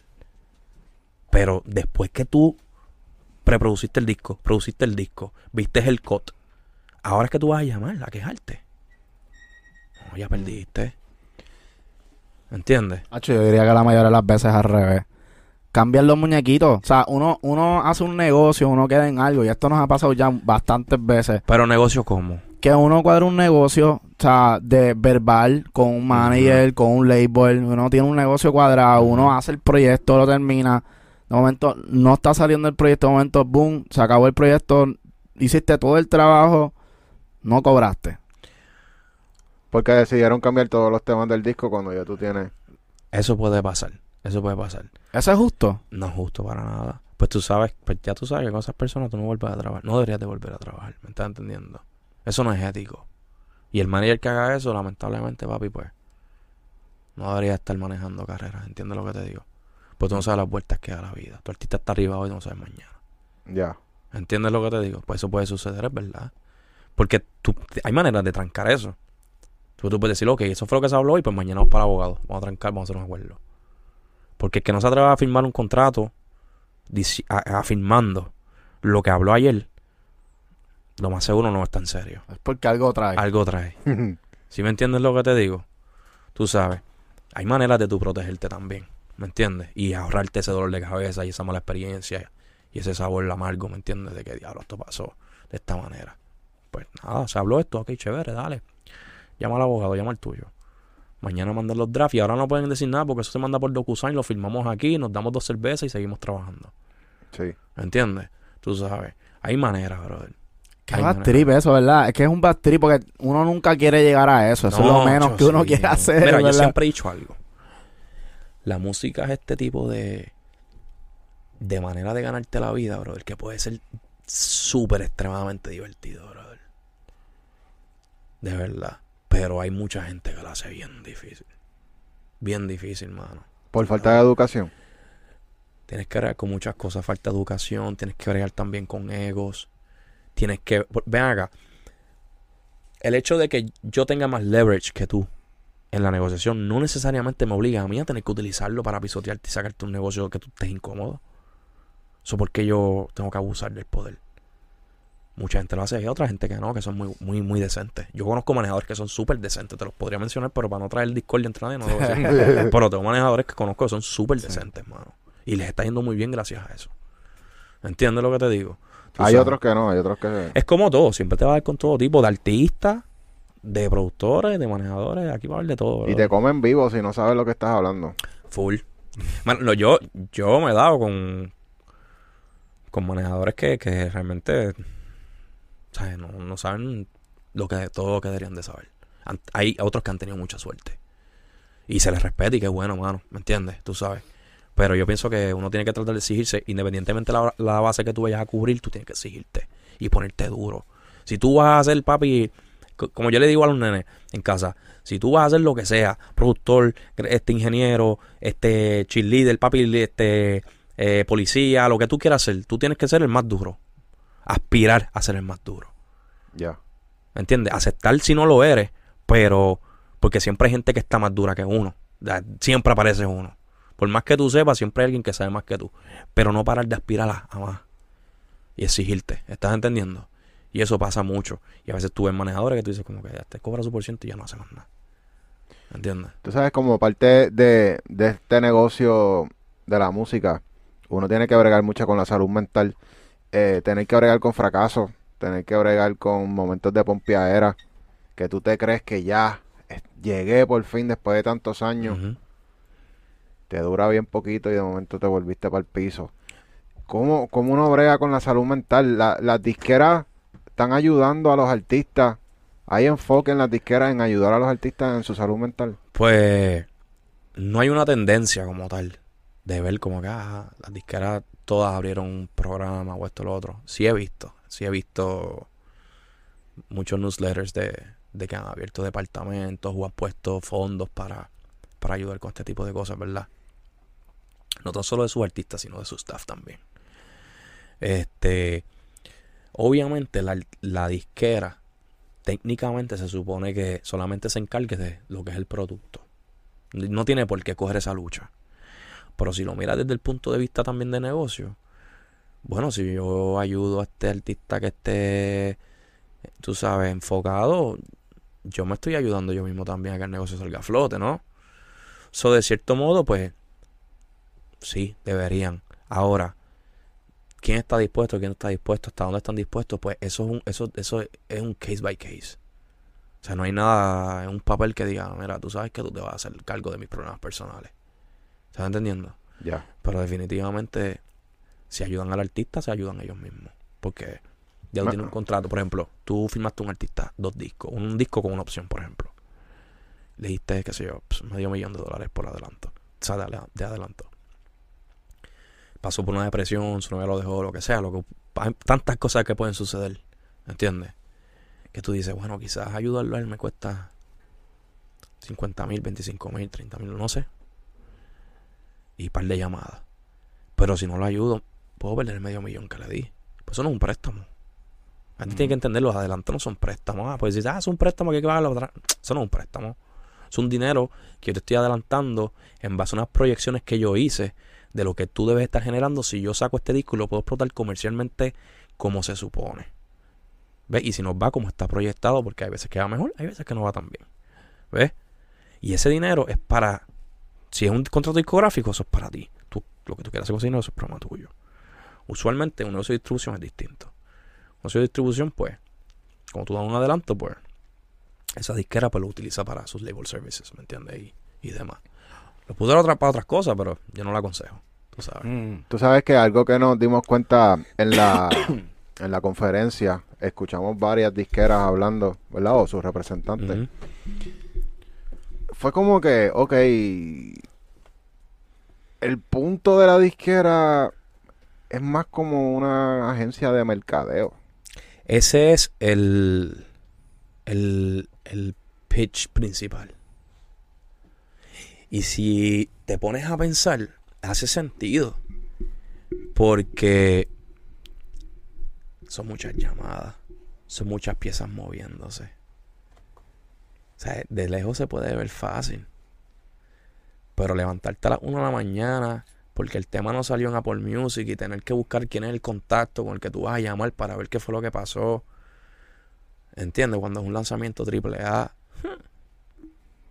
¿Entiendes lo que te quiero decir? O la campaña de TikTokers que hiciste y no ha arrancado y tú dices, pero ¿por qué no ha arrancado? Tú tienes que llamar a meter presión. Y, y el contacto, tener un contacto que, que sea serio. ¿Tú sabes cuántas personas hay ofreciendo servicios por ahí de marketing que son, ¿viste? Los chavos y no volvieron a aparecer. Montones, Mm. montones. So, ¿Cómo tú crees ese andamiaje? Es un andamiaje, eso cuesta. Y eso que tú dices es bien importante porque si tú, si tú eres un artista elite, un día, solamente un día, que no sale en Apple, que no sale en Spotify, son millones de Eh, Y dólares. especialmente esas primeras horas que son el hype. Ya. ¿Entiendes lo que te digo? O sea, eso tiene que salir perfecto. Y es mucha presión porque tú sabes qué? que si dependiera de ti todo, de una sola persona, pues quizás esa persona tiene el control de que o sale bien a- a- por culpa de él, eh, perdón, eh, a, a crédito de él o mal por culpa de él. Pero cuando son tantas piezas moviéndose, tantas agencias, tantos influencers, tantas plataformas, es difícil estar pendiente a todo eso. ¿Estás entendiendo lo que te digo? Y eso es lo que a veces la gente no entiende. Obviamente, a esto también le tenemos que agregar. No es lo mismo, ¿sabes? ¿Quién hace la llamada? Ya. El peso. Sí, por eso, por eso es que una distribuidora que sea major label, Claro. o sea, va a tener más Por prioridad. eso, por eso hay distintas tiers de distribución. También distintos tiers de disqueras, ¿entiendes? Hay, y no, y no, y no te equivoques. Hay, independ- hay disqueras independientes que son muy buenas en marketing. Muy buenas. Y están hasta Están rompiendo también. están, ¿sabes? metiendo la presión a las majors. Pero yo creo también que, que va a llegar un momento que todo esto va a cambiar. Y me refiero a lo de, lo de, lo de tanto middleman, porque, ok, hoy día sí es verdad que todavía necesitamos distribuidoras porque pueden haber cambios a última hora, pero es que va a llegar un momento donde va a haber una máquina que tú le echas y eso tú quitas y pon en el momento y se hace update porque ya la tecnología está bien avanzada. Es, o sea, es que hay cosas que sí. Hay cosas que eso sí puede suceder. Hay cosas que no. ¿Me estás entendiendo? Porque para otras personas tú vas a tener que seguir dependiendo de otro ser humano. Una campaña de influencers ahora mismo. Ah, que a aquel se le rompió el teléfono no podía hacer el, el video de TikTok. Ah, que si a aquel se le murió el perro. Ah, sí, eso sí. Y ese ahora mismo es lo más, lo más fuerte. Que llegue a la tienda no es tan, no es tan difícil. ¿Entiendes? A Por eso es que las disqueras están cambiando, o sea, están evolucionando más a, a- a eso de del network de influencer, el network de obviamente de las relaciones con Claro. los DSPs. Claro, ¿no? Y eso, como te dije, armar, ar- armar este una un andamiaje, una estructura, tú como disquera empezando, independiente, es muy difícil porque lleva, lleva mucho tanteo y error. Vas a perder mucho dinero en el proceso de tú conseguir la gente seria, los que son, el precio correcto. Si tú tienes para armar eso y perder mucho dinero en el proceso, cool, perfecto. Lo puedes lograr. Pero si tú no lo tienes, es difícil. ¿Me estás entendiendo? Es difícil. Le puedes preguntar a cualquier manager cuánto tiempo se han tardado en armar el equipo actual que tienen. Y muchos de ellos te van a decir que se tardaron años. Tuviste que votar 3, 4 road managers, 3, 4 booking managers, asistentes, el otro, el otro. Porque, ¿sabes? No siempre vienen con las cualidades que tú quieres o que necesitas. ¿Estás entendiendo? Pues lo mismo pasa cuando tú estás armando un andamiaje y tú dices, diantre, este tipo me quedó mal con la campaña, no vuelvo a traer cuerda. Ahora tengo que buscar otro. Este me quedó mal, el otro. Y se tarda y pierdes y- dinero en el proceso. Y eso, eso, algo así también pasa en los tiempos de antes cuando uno pues tenía que hacer una gira de medio en un país y mandabas unos Montones de veces. y de momento se desapareció. El tipo nunca apareció. So, El tipo nunca apareció. Eso pasa. Eso pasa. ¿Entiendes? Y eso son cosas que pues la gente tiene que tomar en consideración a la hora de decir, ah, que la disquera, que hace la disquera? Bueno, la disquera hace. No digo. También yo, bueno, aquí esto no me va a cambiar a mucha gente, pero. también uno tiene que, como productor, como artista, como manager, como disquera independiente, uno tiene que saber controlar las expectativas. Todo el mundo dice que tiene el artista más duro. Todo el mundo dice que la mi artista va a ser una superestrella, va a ser un Bad Bunny, papi. Todo el mundo dice, papi, voy a romper con este palo. Y cuando sacan el tema, y, ah, y rápido, la culpa es para el equipo, la culpa es para el del marketing. La... oye, la audiencia no lo consumió como, como esperábamos. ¿Me entiendes? Ah, Yo he que- visto que, personas tú le con metas a los chavos no significa que el tema sea peor. No, claro que no. Claro que no. Ay, ah, que es que a, mí, a mis temas no le meten como le meten a los temas de otro artista, por ejemplo. Bueno, tú no sabes cuánto le están metiendo, es lo primero. Y segundo, si tú no estás conectando con la audiencia, tú le puedes meter la- el dinero que tú quieras. Si la canción no te gusta y el artista no te está gustando y no está conectando contigo, tú no la vas a escuchar aunque te la pongan 20 veces en la radio. Tú ps, la esquipeas. Te la puedes meter en todos los anuncios en Spotify. Ps, esquipea. El, Te la puedes meter en, en- en- en YouTube, todos los anuncios, los vas a esquipear todos. El algoritmo no miente. El algoritmo no miente. Y tú sabes qué, yo, esto es algo que yo estoy pensando. Con el tiempo, la mayoría de las playlists van a ser algorítmicas. ¿Ves lo que te estoy diciendo? Vela. Pero entonces, ok, yo estoy de acuerdo contigo, 100%, pues esto va a pasar. Pero si eso pasa, no puede existir playlist de Spotify, playlist de yo no sé qué carajo, controlado por yo no sé quién, porque, o sea, Los eh, eso, es lo, curators, siempre- los eso- es lo que hace, lo, lo hace peor, le está siempre, dando más no, ventaja. espérate. Siempre va a haber, aunque sean dos o tres, ponle, ponle que eso suceda, lo que estamos, lo que estamos hablando, ¿verdad? Siempre va a haber dos o tres playlists masivas que van a ser curadas. Porque, y si hay un artista nuevo que de verdad tú dices, diablo, este chamaco la tiene, mano, y le quiero dar la oportunidad, pero no, quizás todavía no, no ha llegado a los números para poder tener ese empuje que necesita, ahí es que viene el editor y dice, me gusta el proyecto, voy a buscar dónde la acomodo para ver, para darle la oportunidad. Quizás solamente te da una oportunidad y ya, y si no funcionó, pues mira, mano, Mm. intenté. Pero te dio la oportunidad. El algoritmo no te lo iba a dar quizás hasta 5 o 6 años y, cuida- y cuidado si no te lo daba nunca. Pero pasó hasta el Discover Weekly de Spotify, por ejemplo, porque ellos inventaron eso ni que para la gente que era que estaba pero, empezando. Pero, pero vamos a ver los números. ¿Cuántas personas ven New Music, New Music Fridays y cuántas personas ven los de Discovery? Muy poca. Muy poca. La gente va rápido Viva Latino, la gente va primero. Exacto. real. Por, por- por eso es que yo digo que, que yo entiendo los algoritmos porque eh, En- la intención ser- fue buena, pero la gente no la ha adoptado. Yo por lo menos yo antes lo hacía y es verdad lo que tú dices, que sí, no pero estamos hablando de masa. Sí, Necesitamos masa. masas. Como tú eres un artista, tú necesitas masas. Sí, pero yo lo que siento es que al tú tener un playlist oficial que ya dice es Spotify, es curado por Spotify o curado por el fulano de tal que trabajo con Spotify y bla, bla, siento que todo eso es, mano, de verdad es injusto porque ya al tú ponerle un boquete ahí, ya tú le estás dando un John Paso y al que está arriba no necesita un John Paso, ya el John Paso lo tiene. Sí, pero si tú alguna vez has hablado con alguien que controla un circuito de playlist independiente, independiente, no estoy hablando editoriales, eh, grandes,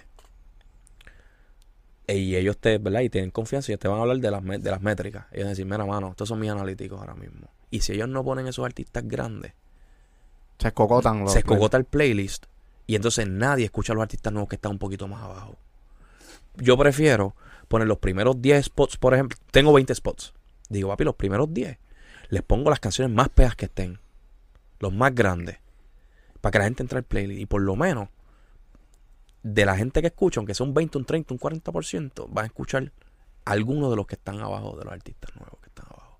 Pero, ok, y estoy de acuerdo 100%. Yo pondría los primeros spots para los mejores, pero eso no lo debería hacer una persona, lo debería hacer el mismo algoritmo de Spotify. Pero es que cómo tú vas a, cómo, tú vas a definir, cómo tú vas a definir un algoritmo que, y si tú sabes de programación, Sí, o, sea, sí. es o una o la otra, por ejemplo, sí, tú o vas a enviar estas canciones que lleguen a cierto nivel para que el algoritmo active para insertarlas en estos playlists. ¿Verdad? So, ¿Quiénes son los primeros que van a llegar a esos números? ¿Para que tiene eso? Pues van a ser Sí, los top. los top.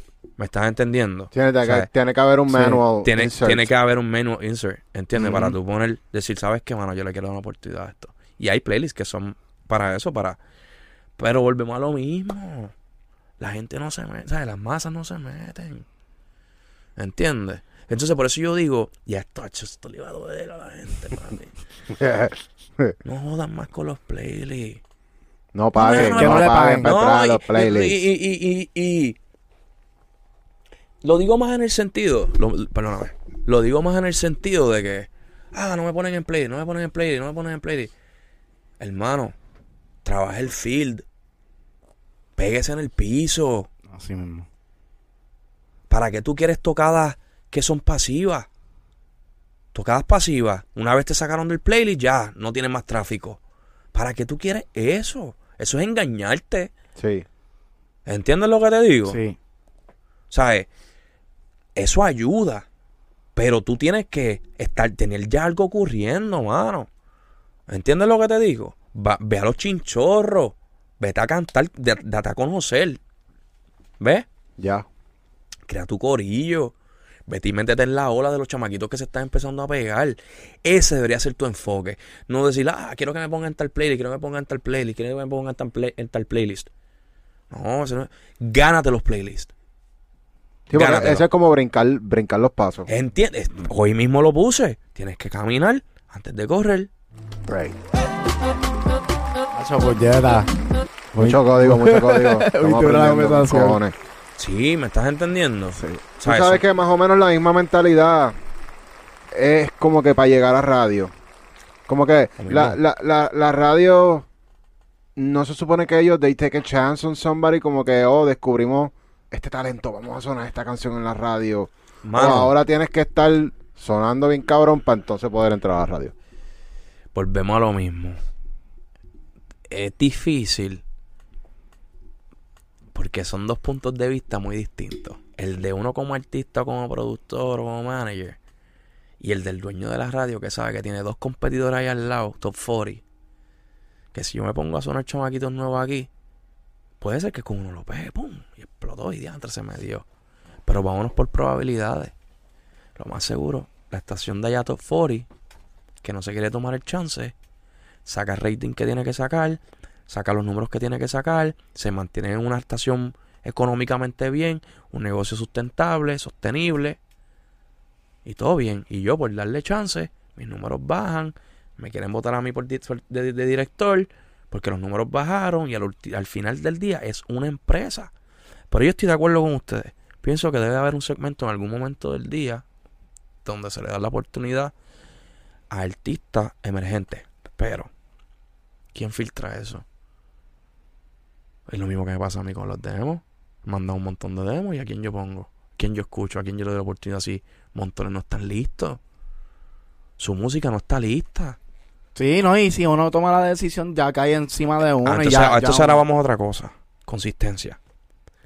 Tú le das la oportunidad, quizás, a este muchacho que te encantó. O sea, el- su canción está durísima, bien producida, además, yo, nítido. Le diste la oportunidad, se la quitaste a otra porque habían más personas. Y tú dices, este es el que yo le voy a dar chance y lo voy a poner en la radio. Y desapareció después de ese tema. No hubo pasa. consistencia. Le quitaste la oportunidad a alguien que quizás iba a trabajar otro tema después y otro tema después y otro tema después y le iba a dar a dos manos por dárselo a otra persona. Y pasa mucho. Pasa mucho. Le dan oportunidades de playlists que quizás son las más masivas. Le dan, ¿me entiendes? Aquí un apoyito aquí y después no vuelven a sacar una canción nueva en 12 meses, 8 meses, 10 meses hasta, hasta desaparecen. ¿Me entiendes lo que digo? Son- Sí. es, es difícil, por eso es que le digo a la gente como que tienes que entender cómo se ve la grama de este lado y cómo se ve del lado tuyo. ¿Hacia dónde tú crees que está yendo la radio ahora mismo? Porque yo veo cada vez, cada... es como que ya la gente quiere escuchar lo que quiere escuchar en el momento que lo quieren escuchar y no quieren depender de que, diablo, hay un montón de comerciales y no sé qué carajo es lo que voy a escuchar ahora porque la radio ya ni te dicen quién está sonando. Yo, yo personalmente, yo pienso que la radio va a ser este entretenimiento. Talk shows. Talk shows, that's it. That's me. Eso es lo que yo pienso. Ojalá y me equivoque. Pero que el- tú puedes tener el mejor producto y venderlo y si nadie te lo quiere comprar, ¿qué tú vas a hacer? ¿Lo vas a seguir vendiendo? Volvemos a lo mismo. Son unos negocios, hay familias que viven de eso. Ellos tienen que mantener el negocio a flote. Y si lo que está funcionando es las risas, los buenos ratos, las carcajadas, etcétera, etcétera, cuando está en el tapón, quiqueando. ¿Entiendes? Yo pienso que, que quizás va a ser algo aquí nosotros también. Yo me pongo a, a, a veces a pensar lo que podría pasar, pero Tú sabes que ahora las redes sociales lo que abrieron fue esta puerta de que, por ejemplo, un live te pueden ver. Tú estás en el momento y es una experiencia que eso no va a volver a pasar en vivo. O sea, eso pasó una vez en la historia. Ya después de ahí tú puedes ir y verlo, pero no es la misma experiencia tú verlo en vivo. Definitivamente. No es lo mismo tú ver, ¿sabes? Sí. Te da, te da lo- los lives le han dado la manera. eh, eh, esto es, las redes tienen que manejarlas con cuidado, porque mira esto. Si te pasas todo el día haciendo lives, pues pierdes ese factor de sorpresa, de ah, inalcanzable, eres artista, ¿ves? Eso tienes que tener cuidado de no dar demasiado. Tienes que saber qué cosas le das al público para conectar con ellos, pero también qué cosas te reservas para que cuando tú salgas, salgas con hype, con algo sorpresivo, que cree un impacto. Es como que el artista que, que yo digo, por ejemplo, yo soy manager, por ejemplo, yo que digo, ah, mi artista, voy a coger hoy por chaval, voy a llamar a seis escoltas, lo voy a vestir bien duro y lo voy a mandar para plaza, a que gaste, qué sé yo, un par de pesos allí, para, para crear una euforia Ujú. pf, saco la noticia, prensa, boom, cool. Y después vengo con un lanzamiento detrás, pan, detrás, con la hype. Estrategia, ¿me estás entendiendo? Ya. Código, no vengan a copiar. Este, eh, más sin embargo, si lo mando todo el tiempo para la calle, baja. ¿Entiendes? Porque la gente dice, ah, yo lo veo en plaza, lo veo aquí, lo veo allá, lo veo lo en lo veo todos lados. los. ¿Para qué yo voy a pagar para yo verlo eh, eh, cantando? ¿Estás entendiendo? Sí. Todo es un balance y tienes que saber cómo utilizarlo porque hay, hay eh, plataformas, hay estrategias que si no las utilizas debidamente se vuelven una navaja de doble filo. Es súper importante. Eh, eh, me gusta eso, pero pienso también que, que en la misma era en la que estamos ahora mismo de Netflix, que tú quieres ver una serie y te vas a sentar y vas a estar todo un día viendo la serie completa, ocho, epi- ocho episodios corridos. Y, y la gente, si tú no tienes mucha música afuera y encuentran un tema tuyo, es como que, diablo, quiero, quiero escuchar más. I wanna binge listen to your shit, right? And then you don't have more. Entonces, como que, ¿cómo, cómo tú creas? Pero es que un artista, ahora que vamos a lo que estaba hablando ahorita, es que un artista que tenga consistencia no debería tener ese problema. Si tú eres consistente como artista, tú no deberías tener un problema no tener canciones para un rundown y hacer un show. A menos que haya empezado a soltar temas hace dos, dos meses, tres meses. Pero una persona que lleva ya un año sacando música, debería tener por lo menos, si lleva un año, por lo menos sus ocho canciones afuera. Y estoy diciendo buena gente. Sí, que tiene, ahí- ya la gente está acostumbrada a que el tema, un tema mensual. mínimo. Arrancando tú tienes que ser agresivo. Eso ¿Cómo funciona, cuántos un, temas? un tema mensual funciona. que, yo no, yo siempre digo como cada cinco semanas. Como cada cinco semanas está bien, ¿me entiendes? Porque también si te dan un placement de casualidad o el algoritmo activa, pues tú tampoco quieres matar algo. Acuérdate de algo. Este código se lo voy a decir Sí. súper importante. Veo mucho artista nuevo y esto yo quería hablar y qué bueno que, me, llegó a ese punto y me lo recordaste. Que no se me fuera a olvidar. Muchos artistas que quizás no han sacado música, ¿verdad? O suficiente música. Y quieren arrancar con un disco o con un EP. Brother, se canibalizan las canciones. Cuando tú sacas un sencillo, tú estás obligando a que toda tu audiencia se enfoque en esa canción y la consuma hasta más no poder. Si tú le das opciones al público, cada uno tiene gustos distintos. ¿Estás entendiendo? Y vas a dividir tus números. Eso es mejor tú tener tus números acumulados en un solo, en un solo asset que dividirlo entre todos esos assets. Porque cuando te vayas a sentar a negociar, el tú, el, el tú tener ese total de, de streams dividido entre esos temas, te va a bajar a ti tu average. Y si tú necesitas un capital de inversión de una distribuidora, de una disquera o lo que sea, pues eso te va a bajar. Porque tú estás haciendo menos números por cada canción que sacas. ¿Estás entendiendo lo que te digo? Hmm. Tú tienes que saber que tú tienes que coger a tu audiencia lo mayor posible y exprimir ese tema. Si son cinco semanas, tú tienes cinco semanas para exprimir ese tema a más no poder. Y si le está yendo bien, bien, bien, bien ese tema, tú tienes que tener cuidado. Porque si tú le sacas otro tema y matas la tendencia, que sacar el remix. Sacas el remix. y dices, si quiero sacar otra canción, voy de colaborador en otra canción. Y que la saque el pana mío.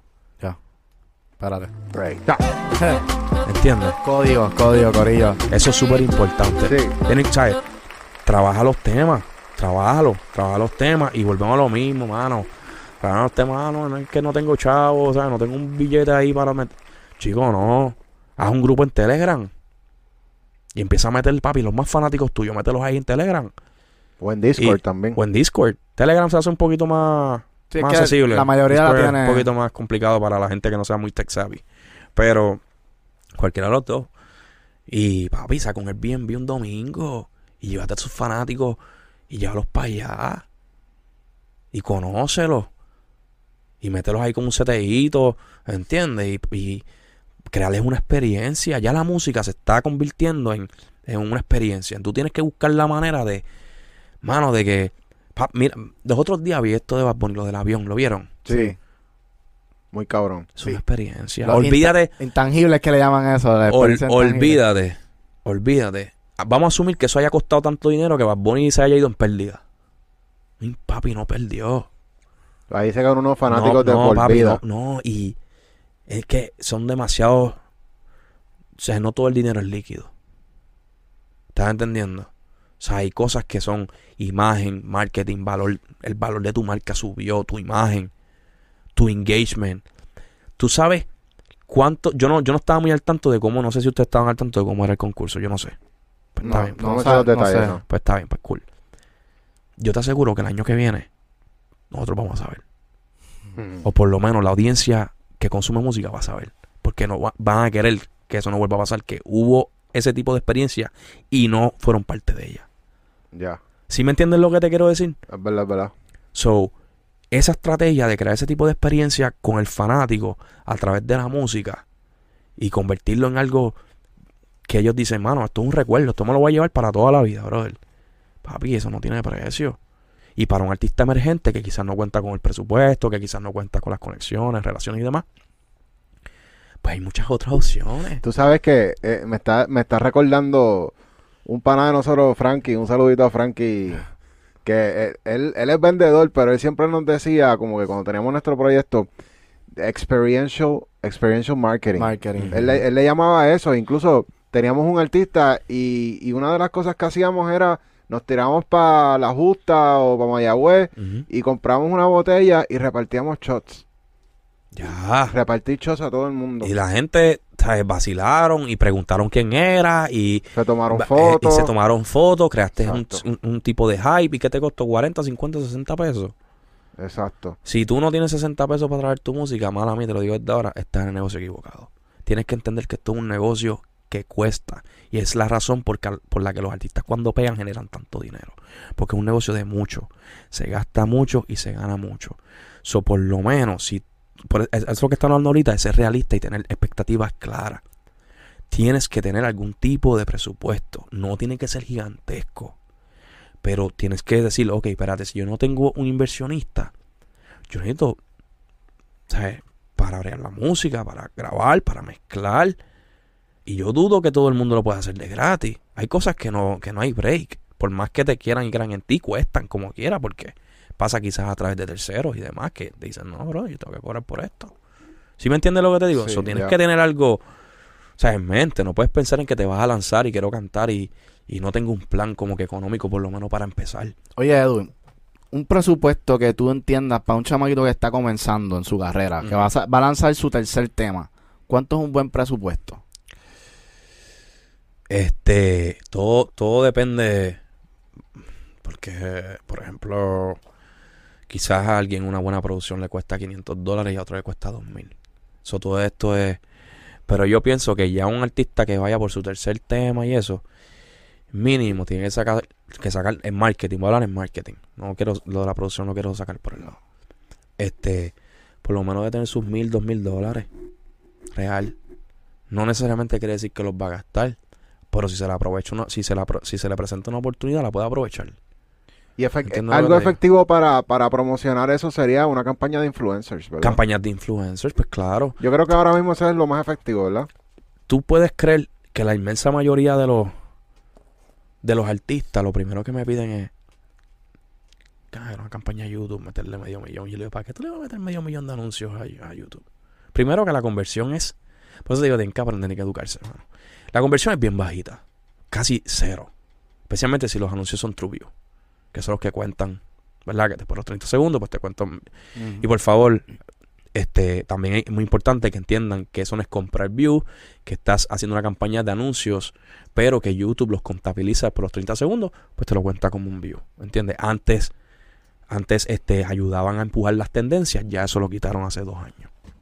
Aproximadamente, ¿me entiendes? Este. Y eso no te trae ninguna conversión. Y aparte, te obliga a que si tú sacas este otro tema, tienes que volver a meter otra campaña porque tú no vas a querer tener que tu primer tema se vea con medio millón y el otro ni que con 15 views. So, no te engañes a ti mismo. Va a llegar un momento donde sí tú vas a tener que empujar por todos lados, incluyendo YouTube.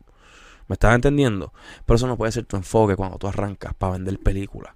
No, no te engañes.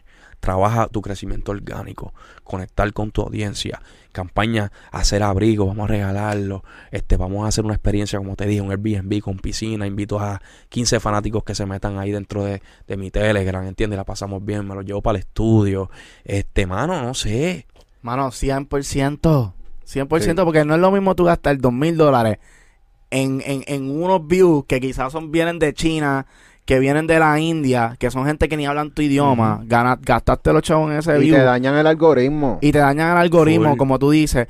Pero si tú inviertes dos mil dólares, qué sé yo, un corillo de 40 personas, y les das una experiencia bien cabrona, esas 40 personas van a salir de ese día de ahí y le van a regalar a vos a todos los Ujú, yo fui al party de fulanito y compró tal cosa o nos puso a hacer tal cosa y le pasamos cabrón, vas para allá el mes que viene que viene otro tema. ¿Entiendes? Y haces un party. Papi, voy a hacer, ¿sabes qué? Voy a sacar 5 mil pesos. Y en vez de hacer un video bien ca... eh, ¿Entiendes? Voy a hacer un Project X. Y me voy a traer un camarógrafo que lo grabe. Y ese va a ser el video de la canción. Códigos. Para que Ya. aprendan. Espérate, espérate, ¿Me entiendes lo que te digo? Hacho, educando la competencia. O sea, sal. It's like the way we say it, it's like think outside the box. ¿Me estás entendiendo? O sea, sal, sal de ese pensamiento de que Bad Bunny ha roto muchos parámetros, brother, porque sus campañas de mercadeo han sido bien creativas. Ya. Independientemente tu, ¿sabes? tu posición y lo que tú creas, el que sabe del negocio tiene que dársela a él y a su equipo de trabajo. ¿Sí me entiendes? Él ha, él ha sido bien clever de la manera en que ha hecho su mercadeo. Claro, este, y, y no todo cuesta tanto dinero. Son nosotros que están, o sea, los artistas que están empezando, por ejemplo, pueden ir a personas. A veces yo, le- mira, esto, otra cosa que más le va a doler a la gente. Mano, yo a veces le he dicho, hay personas que vienen donde mí y me dicen, mira, este, estoy manejando tal, tal, o sea, un proyecto nuevo, demás y demás. Y me hablan de sus planes, quieren hacer videos, tienen esto, han invertido ya una cantidad, ¿verdad?, considerable, demás y demás, porque quieren hacer las cosas bien. Y yo le digo, pues mira, pues yo obviamente no puedo manejar el producto, pero te puedo dar una consultoría, si quieres, te cobro tanto, te sientas, este, y te doy un tiempo después de la consultoría, te estoy dando meses, donde tú puedes tener contacto conmigo directo para preguntarme, sea, eh, establecer tus planes de marketing, donde quieres reforzar y demás y demás, y yo te paso hasta contactos y demás, o sea, una herramienta bien chévere que se las doy para que tengan algo, tú sabes, y puedan armar su andamiaje. Y hay personas que, que, que dicen, ah, no, este, sí, pero no es lo que estoy buscando porque el dinero, y yo digo, para si tú no estás dispuesto a pagar, por ejemplo, mil, mil quinientos pesos por una consultoría que te va a arreglar, a resolver problemas de tú no malgastar miles de dólares, pues tú no le vas a invertir eso a tu artista, mala mía. Es verdad. Mala mía. ¿Entiendes? Y artista que tengas un inversionista o manager así, tienes que cambiarlo. ¿Entiendes? Porque ahí es donde vienen los problemas. Ahí es donde viene. Yo he visto personas, artistas nuevos, brother, que no tienen seguidores ni nada, haciendo videos de 10 mil, de 15 mil dólares. ¿Para qué? Papi, en tres videos tiene una deuda de 60 mil pesos, por ejemplo. Discográfica. Y no Ya, la- ya no. y no creo- tienen ni, ni, ni, ni 5 mil views. Entonces tienes esa- un video duro. Esa calidad ya impor- importa tanto como Es antes. que el video.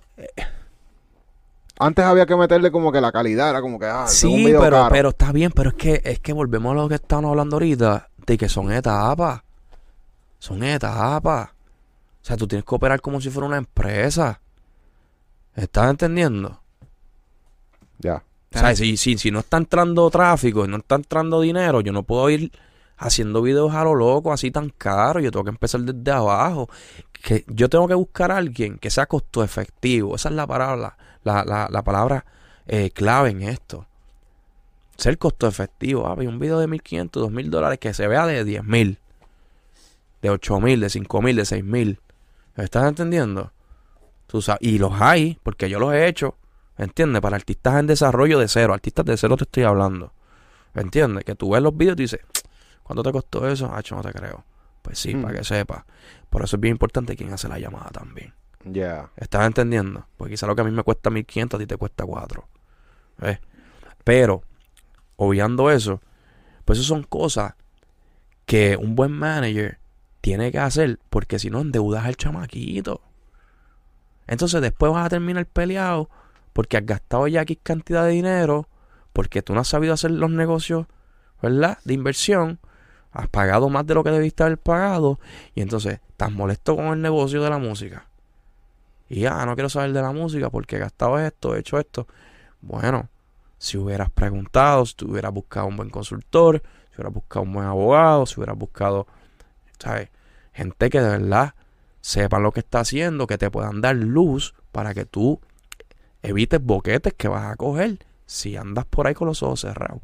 Ya. ¿Sí me entiendes? Eso es súper importante. Porque volvemos a lo que hablamos ahorita. Esto no es un préstamo, esto es una inversión.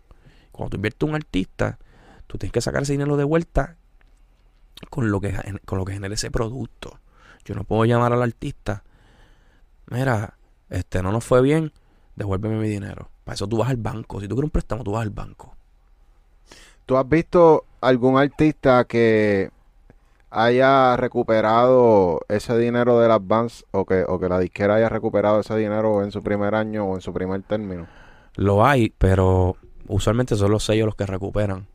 Este, ¿a qué me refiero con esto? Por, todo depende del modelo de negocio que sea, pero por ejemplo, eh, este, digamos que el sello agarró un adelanto. Y ese adelanto, pues le da su porción al artista, ¿verdad? Cool. Y hay artistas que le va muy bien. Y, pero todo tiene que ver con sus gastos. ¿Ves? El artista tiene que aprender a roparse hasta donde la sabana le dé. Si no puedes tener un carro de 150 mil dólares el primer año, no lo puedes tener. O se mudan para Miami. O se mudan para Miami. ¿Entiendes? no tengo problema con que te mudes para Miami, pero búscate un cuartito, no un apartamento solo para ti. Sí, no, es que el costo de vida es demasiado también. Todo, mano, son, es una mezcla de tantas cosas que tiene que ver mucho con manejar sus finanzas. Y entonces, ¿qué pasa? Cuando tú tienes un artista que gasta más de lo que genera, es un problema. Es un problema. ¿Entiendes? Y esas cosas, pues uno tiene que tratar de, de darle dirección al artista, mano, y decirle, bro, este es tu presupuesto, mano. ¿Me entiendes? y explicarle. Eh, eh, eh, por eso es que a mí no me gusta que el artista se quede este, ignorante. explicarle, mira, papi, tu presupuesto es tanto porque, mira, estos son tus números. Cada vez que tú llegas a este número, tú generas tanto. Se divide de esta manera. So, al final del día te quedas con tanto y yo me quedo con tanto. Ah, pero ¿por qué tú te quedas con tanto? Bueno, porque yo estoy tomando este riesgo. Y se nos puede dar como si no se me puede dar. Entonces, si no se me da, yo no te voy a llamar a ti para, para pedirte el dinero, ¿verdad? Pues entonces si se nos da, tú tampoco te puedes quejar. ¿Entiendes? O sea, tú tienes que ser justo. ¿Me estás entendiendo? esas cosas son importantes que el artista vaya entendiendo porque eso va a evitar muchas diferencias, muchas discusiones innecesarias. ¿Me estás entendiendo lo que te digo? Y eso es algo que nosotros hablamos un montón. O sea, nosotros siempre estamos diciendo que mientras más educación hay en la industria, mejores relaciones, menos breakups, claro. o sea, menos discusiones, menos peleas. Y mejores negocios. mejores negocios. Este, eh, por ejemplo, yo he tenido personas que dicen, he escuchado, y he tenido discusiones hasta con productores que han trabajado para mí en discos y, temas. Ah, el tema tiene tantos millones, te buscaste como... Ah, fácil, fácil, ahí te buscaste como 100 mil. Y yo me muero de la risa. Yo digo, ¿cuánta ignorancia hay? Digo, mira, ¿tú sabes, ¿tú sabes lo que es un CPM? ¿Ah? Deberías empezar a, estudiar términos, ¿entiendes? Y tú sabes que todo esto paga dependiendo de los territorios. Son un average de Latinoamérica ahora mismo. Es que un millón te paga de 400 a 700 dólares. Es una canción. So, ¿qué te hace pensar a ti que con 5 millones de views, por ejemplo, 10 millones de views, tú te buscaste 100, 200 mil dólares? ¿Estás entendiendo lo que te digo? Mm. Y el, y el video, ¿quién lo recupera? Y el marketing. Y si se le metió campaña a YouTube, eso YouTube, eso, esos views no se pagan. Al revés, tú pagaste porque son anuncios. ¿Me estás entendiendo? Yeah. So, tú tienes que conocer eso porque entonces vas, te le armas a tu manager o te le armas a tu artista. ¿Entiendes? El productor va donde el artista, ah, mira, mi regalía, esto, lo otro. Y tú dices, brother, te estás luciendo mal porque es que no conoces el negocio y tu ignorancia te está haciendo decir cosas que, que te- lo que demuestran es que no sabes nada del negocio. Como parte de los skills que un artista o productor debería tener, eh, ¿tú consideras que la planificación financiera debería ser algo que ellos se mantengan entendiendo cómo lograrlo para poder invertir bien en su carrera? Si tú le puedes inculcar eso al artista desde el principio, por eso a veces es bien bueno coger al artista de cero. Eso es como que una de las ventajas de coger un artista de cero. Es que lo más seguro lo puedas moldear. ¿Estás entendiendo? De una manera que diga, ok, ¿sabes qué? Desde el principio yo me voy a dejar llevar. Y tú le vas inculcando eso desde el principio. Mira, ¿sabes qué? Tenemos que ser costo efectivo. eh, no estamos para peliculear, estamos para primero hacer números y crecer. Y luego, pues te das tus gustos, porque obviamente, ¿verdad? Para eso se trabaja, ¿no? Este, ya con un artista establecido, pues un poco más difícil. Un poquito más difícil, ¿entiendes? Tú sabes. Sí, So, sí, pues la gente viene con malas costumbres y, y pues obviamente no es lo mismo cuando tú estás creciendo y sales desde no, cero. y tu posición, no, no, y, y no tan solo eso. Tu posición de negocio, cuando tú con un artista de cero, y eh, quizás, vamos a decir que tú eres un manager super elite, whatever, y estás con un artista de cero, ese artista lo más seguro va a decir que sí a todo lo que tú le digas, y te va a ver a ti como que ese es mi jefe. Y no lo digo en un, un- un mal, mal manera, ¿no? Sino como que yo no tenía nada. Todo lo que yo estoy empezando a tener es gracias a mi esfuerzo en conjunto con él. ¿Sí me entiendes? Pero cuando un artista ya establecido, que entra un nuevo manager, un nuevo manager o lo que sea a su carrera, lo más que te puede ver es como un partner. Y en muchos casos terminan viendo hasta como ser mi empleado, ser mi manager, ser mi, pero hacer el trabajo para mí. Oye, pe- ve, eso es verdad. Y eso cambia mucho la posición de negociación porque si tú me ves a mí de una manera donde yo estoy aquí y gracias a mí que tú estás empezando a subir y tú dices que sí a todo lo que yo te digo, tú te vas a dejar llevar más fácilmente que una persona que al revés, que me vea de otra manera donde no, o sea, yo soy el que trae el, el dinero aquí, yo estoy ya establecido, tú viniste aquí a extender, ¿verdad? Mi crecimiento, a buscar estrategias de otros lados, pero ya yo tengo lo que tengo. O sea, ya yo, o sea, yo puedo solo ya. Me traigo a Piper de la esquina, le enseño lo básico y yo como quiera voy a seguir haciendo dinero. Quizás no la misma cantidad, pero voy a seguir haciendo dinero. Entonces, ese leverage, nuevamente. ¿Viste que todo termina Sí, haciendo ese círculo de leverage? sí. ¿Quién tiene más leverage? Y para ti, ¿qué, o sea, ¿qué te llena más? Trabajar con el, o sea, porque obviamente a nosotros los productores usualmente nos gusta empezar desde cero, porque nos encanta desarrollar artistas. Pero ya al nivel que tú estás, que obviamente, ¿sabes? Ya tú tienes una carrera como manager, Ujú. eh, ¿qué tú prefieres? ¿Todavía tú prefieres estar con alguien desde cero o ahora mismo ya tú estás a un nivel que te encantaría poder coger un artista que está top ranking y cogerlo y llevarlo a otro nivel? Ok. Mira, mucha gente me dice, ah, el verdadero reto está en coger a alguien de cero. Papi, el verdadero reto está en coger un artista establecido que está hecho un train wreck. Ese es el verdadero reto. Arreglarle la carrera. Arreglarle la carrera a alguien. Eso es lo más retante que tú puedes tener como manager. Ah, si está haciendo chavo, sí. ¿Qué importa? Si está haciendo chavo. Si tiene problemas más serios que todos los que va a tener quizás este ese chamaquito nuevo que viene por ahí. Que viene fresh. Que la gente no lo ha escuchado. Que puede ser tendencia nueva. ¿Estás entendiendo lo que te quiero decir? O sea, tiene muchos votos a favor. Que no te va a costar lo que te cuesta un artista ya establecido que ya tiene unas tendencias de vestir de una manera, de unos gastos, de, unas expectativas ya. Lo mismo ni se escribe igual. A este, el nuevo tú le vas a decir brinca y él va a brincar. A este no, no necesariamente. ¿Estás entendiendo lo que te digo? Ese es el verdadero challenge, es ese. A mí personalmente, mira, ambos traen este su tipo de, de, de, ¿cómo te digo, mano? De, de satisfacción. Eh, a mí me gusta más cuando son de cero. Cuando son de cero. Obviamente, el problema es cuando entras a la, parte, a la, la parte del negocio. Diantre, ¿cuál va a ser mi compensación de un artista que no está generando nada? ¿Cómo yo saco el tiempo que él quiere que quizás yo le dedique? Si él no va a poder representar nada en cuestión de ingresos.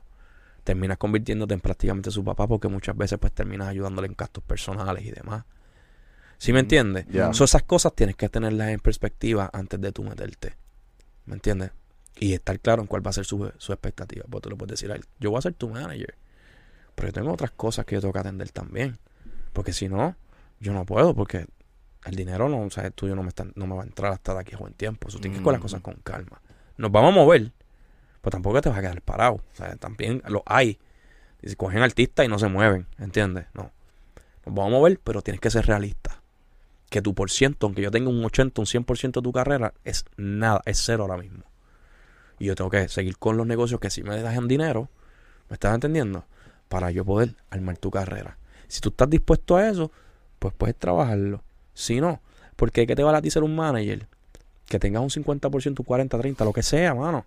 Un artista de cero. Y después estar quejándote que no te está entrando nada de ese artista. Entonces empiezan los roces. Ah, no te voy a trabajar. Ah, pero que tú me estás pidiendo, pero a mí no me está entrando nada todavía. O sea, trae mucha discordia. Esas cosas hay que tenerlas claras antes de meterse. ¿Me entiendes? Por eso es que es importante la educación, brother. Ya, es sumamente importante. Tú sabes que estamos en un punto de la tecnología eh, en el cual nosotros bastantes entrevistas ya hemos hecho que traemos el tema y, y- y le preguntamos a- cuán cerca estamos de que la industria de la música y el sistema de pago de las regalías sea más eficiente a través de los NFTs. Te voy a decir una. Te voy a, este, iba a- no, no sé a qué ibas a decirme los NFTs, pero te iba a decir eso, te iba a decir blockchain, es la palabra. Blockchain. Ya. ¿Cuán cerca estamos? Eh, Porque eso viene por ahí y yo creo que esa va a ser la manera no correcta. puedo decir, por, por, por ciertas razones, pues no puedo decir la información que sé. Pero te puedo dar varios tips. All right. Ok. Yo creo que el blockchain, y no, no, no, necesariamente los NFTs, porque los NFTs hay algo que a mí me preocupa un poco, que es el transfer of ownership de una canción, que lo puedes hacer tan rápido en la manera de tú ser el dueño del NFT y la otra persona ser el dueño mañana. Pero de qué manera se, ata- se ata eso un contrato. So- son cosas que todavía falta por finiquitar. Ujú. No estoy diciendo que no se pueda. Estoy diciendo que hay que desarrollar un poco más el andamiaje, ¿sí me entiendes? Ya. Es lo único que me preocupa eh, con eso. Además de los distintos tipos de regalías que se recolectan. Pero definitivamente para mí, y Dios quiera, el futuro es la tecnología blockchain. Que tú, Un récord público de todas las transacciones. Ah, a mí no me llega la regalía, no. Ahí está. Eso es público, tú lo puedes buscar. Mira aquí la transferencia. No. Ah, eso no me llegó. Eso está ahí, dice que llegó. ¿Sí me entiendes lo que te quiero decir? Sí. Instantáneo. ¿Ves? sin, sin, sin tener a alguien entre medio. Sin, na- sin tener nadie entre medio. Automáticamente. Un contrato ejecuta la función y ya. Amén. Yo, amén, contract. eso va a pasar. Edu, Eso, va a pasar. So, Eh, tú sabes que también la parte de, de, lo- de los copyrights en, en, en usar cosas que, ¿me entienden? Ampliar. Eh, nosotros pues tenemos esta visión siendo personas tecnológicas, habiendo estudiado programación y todo, que obviamente tú sabes de eso también. ¿Qué tal si directo de Pro Tools o de tu DAW lo que tú exportes ya te venga con ese Digital ID? Que tú puedas crear ese Digital ID y automáticamente sea un loop, sea una melodía y tú la que es por ahí, ya ese Digital ID está metido ahí adentro. Recuérdate que siempre quien hizo la ley hizo la trampa. ¿Ves? So, siempre vas a tener equipos de programadores de este lado y equipos de programadores del otro lado. Los que saben, saben a lo que me refiero. Ya, seguro que sabemos. No vamos a decirlo, pero sí. Pero, pero me encantaría. que se comenzaran a unificar los esfuerzos de construir este tipo de tecnología dentro del blockchain. Porque esto va... Es que hay un factor también que duele un poco. ¿Quién le paga a los contables y qué hacen estas personas con sus vidas después de que el blockchain esté como mainstream? Lo mismo que le está pasando a los músicos que no pueden tocar y que tienen que ser productores Sí. ahora. Yo creo que sí, yo creo que la vida se trata de eso, ¿verdad? De, de adaptarse y, acoplarse a lo que, ¿verdad? Los cambios, definitivamente. Este, pero eso díselo al contable que tiene 60 y pico de años que ya quizás no tiene el mismo tiempo de, de Sí. rehacer su vida y su, cambiar su... Es lamentable, pero yo pienso que... Pero, pero nada, pero... Y además eso que- no es algo que va a venir de la noche a la mañana en cuestión mainstream. Esto es algo que va por etapas. Este... Y... Y para mí personalmente, me encantaría que, que todas las, todas las empresas mayoritarias, las, las, las más, in- ¿sabes? Que tienen impacto, ¿verdad? Lo que es Avid, lo que es Apple, lo que es este, ¿verdad? Que son los que controlan Logic. Eh, ¿qué más, ¿Quién más está por ahí? ImageLine puede aportar algo, no una empresa supermasiva, pero Waves. pero Waves, por ejemplo, ¿entiendes? Este, en conjunto con nada, con las multinacionales y demás.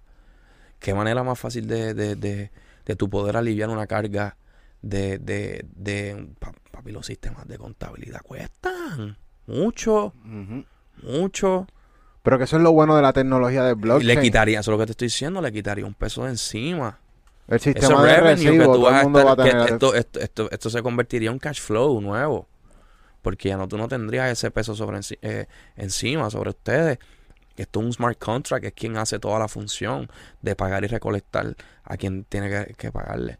¿Estás entendiendo? Y es on the Pe- fly. O sea, esto es Al real time todo el full. tiempo. Entonces, ahora lo otro es este que hay que ver de qué manera las plataformas que ya están establecidas pueden ir transformando quizás su modelo de negocio al blockchain. Porque es obvio que es muy difícil, si no, no voy a decir imposible, porque no hay nada imposible en la vida. Es muy difícil tú cambiar las masas, sacarlas de YouTube, sacarlas de Spotify, sacarlas de las plataformas que ya tienen a la mano. Es difícil, es bien difícil.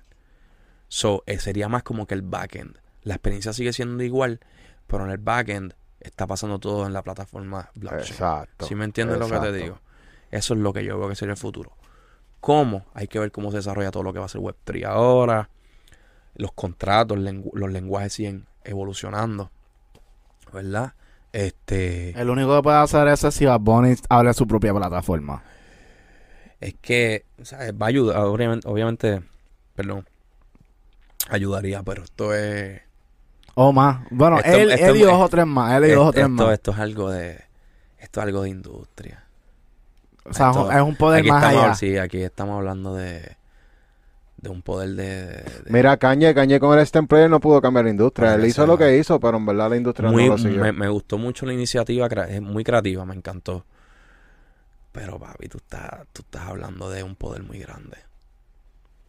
O sea, estamos hablando de empresas que operan por generaciones. Sí, que ¿Sí tiene me un- entiendes? Entonces no estamos control. hablando de, de, de, de, de yo como manager que me voy a morir en 60, 30, 40 años más. ¿Estás hablando de empresas que sobreviven por cientos de años, ¿me estás entendiendo? Con unos capitales increíbles detrás de ellos. Y cuando esa gente jalan el teléfono, mueven el mundo. Ellas se tienen que unificar. Y así sabes que este es el futuro. Empieza todo por las comunidades. Mostrando una necesidad. Ese es el- eso, si aquí nadie se queja y si no vemos estos movimientos que están sucediendo en las comunidades de cripto y de NFTs, obviamente nada va a ocurrir. Pero ahora que está empezando a ver todos estos movimientos, mientras vayan creciendo, toda esta gente están viendo. No son ciegos. Créeme, te lo estoy diciendo. Mm. Ya, Tú sabes. Pero toma tiempo. Toma tiempo. Y si sucede, va a tomar mucho tiempo.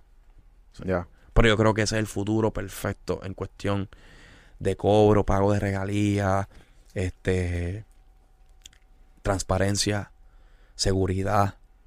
¿Entiendes? No quiero entrar aquí en clases de Cristo, pero, pero ajá. No, hay, y, eh, hemos hablado no hay de este tecnología más segura que. Tuvimos a José Galinde y hablamos Pues un poquito. José, Sí. José Espana y, y yo te puedo hablar de la parte. Bueno, tú sabes que, ¿entiendes? Yo me dedicaba a programación. Y de hecho, este, empecé a estudiar Solidity hace un tiempo atrás. Y me encanta. Este, pero obviamente con tanto compromiso, pues lo tengo como que medio en pausa. Tú te mantienes educándote. Full, full. Yo soy un freak de leer. Yo soy un freak de leer, brother. Yo leo y leo y leo. Y estoy metido en el celular todo el día leyendo. Todo el día, todo el día en gadget. Es como una adicción, ¿verdad? Aprender. Súper. ¿Cuál es tu search? Ha hecho mi primera página. Ya y todo. En gadget. Yo abro y eso es automático. en Gadget. gadget. Te necesito saber qué está pasando en el mundo de la tecnología. ¿Entiendes? Full. ¿Qué está pasando nuevo? ¿Tú, ¿Te gustan los artistas virtuales? Creo que es un concepto entretenido. Le falta todavía madurez, tú Pienso- sabes. Yo pienso que es un, un buen método para probar. ¿Te refieres a lo de a los metaverse, a, a las performances en metaverse como hicieron Snoop Dogg y Eminem Mantielo? ¿A qué te refieres? No, un artista visual, un, un, un artista... Oh, los he visto, sí. que se En- crea lo han hecho, sí, lo han hecho mucho, este... He visto mucho que en el, en el oriente lo han hecho.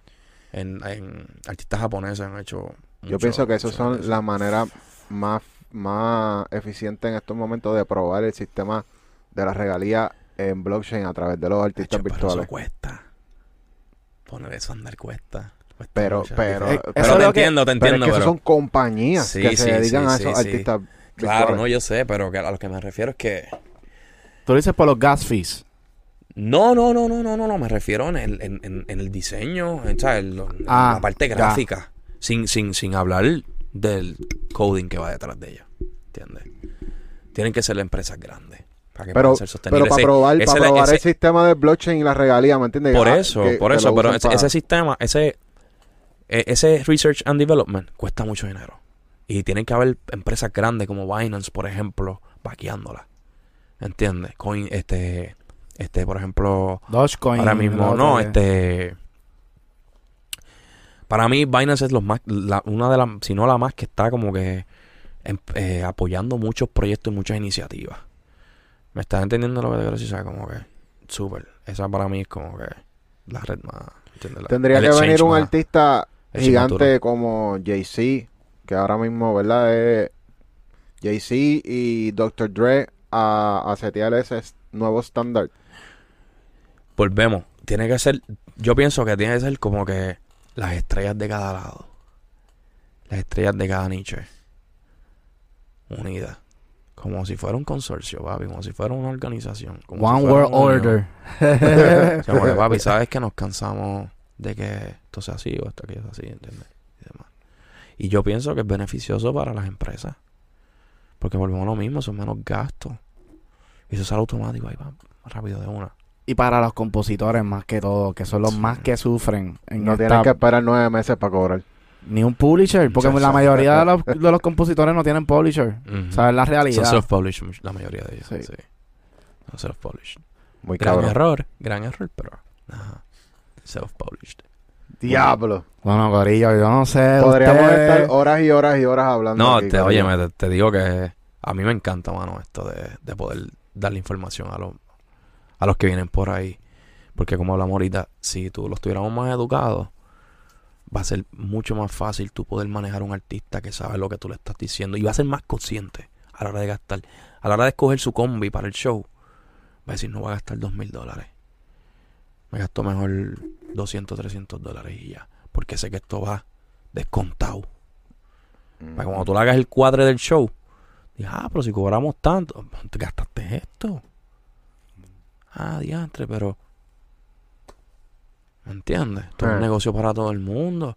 Entonces, si ya tú tienes esa información aquí, es más fácil para lidiar con ese artista o con ese productor.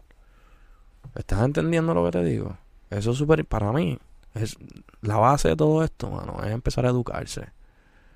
Como yo le digo a la gente, la diferencia de ser un ingeniero graduado versus un ingeniero que se ha hecho a cantazo limpio. Muchas veces, cuando tú eres ingeniero graduado, tú llevas un estudio, tienes un problema, cinco minutos tú lo arreglaste. Ya tú sabes, una hablaste. ¿Qué te está haciendo? Ok, ok. ¿Y esto está funcionando? Si no, pues mira, el problema está aquí. Lo más seguro. Fuiste, pues lo arreglaste. El que se ha hecho a través de la experiencia, pues posiblemente lleva bastante hoy error. Pasa mucho. ¿Estás entendiendo? Pues lo mismo con los artistas. No es que te va a decidir que vayas a ser exitoso o no, pero te puede hacer el proceso mucho más fácil en el sentido, tú sabes, de llevarlo. ¿Entiendes? Porque no hay nada peor que tú tener un artista que te esté forcejeando por un lado y tú quieres llevarlo por, por otro lado. ¿Entiendes? Eso es así. Eso es súper complicadísimo. Bueno, Corillo, ya lo saben, tienen Yes. que educarse, tienen que darle like, tienen que comentar, tienen que decir, mira, si ustedes quieren el segundo, el part 2, que se lo estamos diciendo a todo el mundo, que si quieren part 2, tenemos que llegar a cuántos comentarios. 500. 500 comentarios, ¿qué tú dices? 500 Edu? comentarios. Estamos positivos, brother. Yo estoy aquí para la orden. Lo que ustedes necesiten, como quieran hacerlo, este, después que sea para compartir conocimiento, brother. Y, y uno termina aprendiendo, brother, todo el tiempo. O sea, yo todo el tiempo aprendo cosas nuevas. Esto es un negocio muy evolutivo, o sea, cambiante. Eh, vienen estrategias nuevas, vienen este plataformas nuevas, vienen tecnologías nuevas, como hablamos ahora mismo con todo el blockchain y los NFTs. Eh, y yo creo que, que uno no para de aprender, hermano. Aquí nadie se lo sabe todo. Yo he aprendido de mentores muy, muy, para que para mí son muy importantes. Y siempre me he dado con personas que saben más que yo. So, yo soy otro estudiante aquí, ¿me estás entendiendo? Y lo poquito que sé, o lo mucho que sé, pues, trato de pasarlo para adelante. Muy duro. Y muchas gracias por eso, de verdad. Que eso yo creo que nosotros mismos lo apreciamos porque, de Yes. hecho, empezamos este, e- e- este concepto, lo empezamos por eso mismo, porque no sabíamos un carajo de la industria y estábamos buscando cómo rayos íbamos a lograrlo. En medio Y- de una pandemia. En medio de una pandemia. so, eh, el proceso de nosotros aprender, pues lo que hicimos documental. Y de ahí surgió esta idea. Qué bueno, mano. De verdad, súper contento. Yo había visto, creo que. Yo había visto previews de. Creo que Nice. Nice Guy estuvo con usted, si no me equivoco. Y creo que Caleb también estuvo con Sí, usted, ¿verdad? también. Este, y vi más o menos varias, varios, varios clips de ellos. Y dije, mano, qué chévere, que están haciendo algo para educar. Y, y ojalá, en verdad, que, que, que sigan creciendo. Les deseo los mejores, o sea, las mejores vibras, brother. De verdad, mucho besito y, y crecimiento para ustedes, brother. Muchas gracias. Muchas gracias, Edu. Super solo, Mr. Kind. Estamos en el Smash Podcast. Suavecito por ahí, mi Te gente.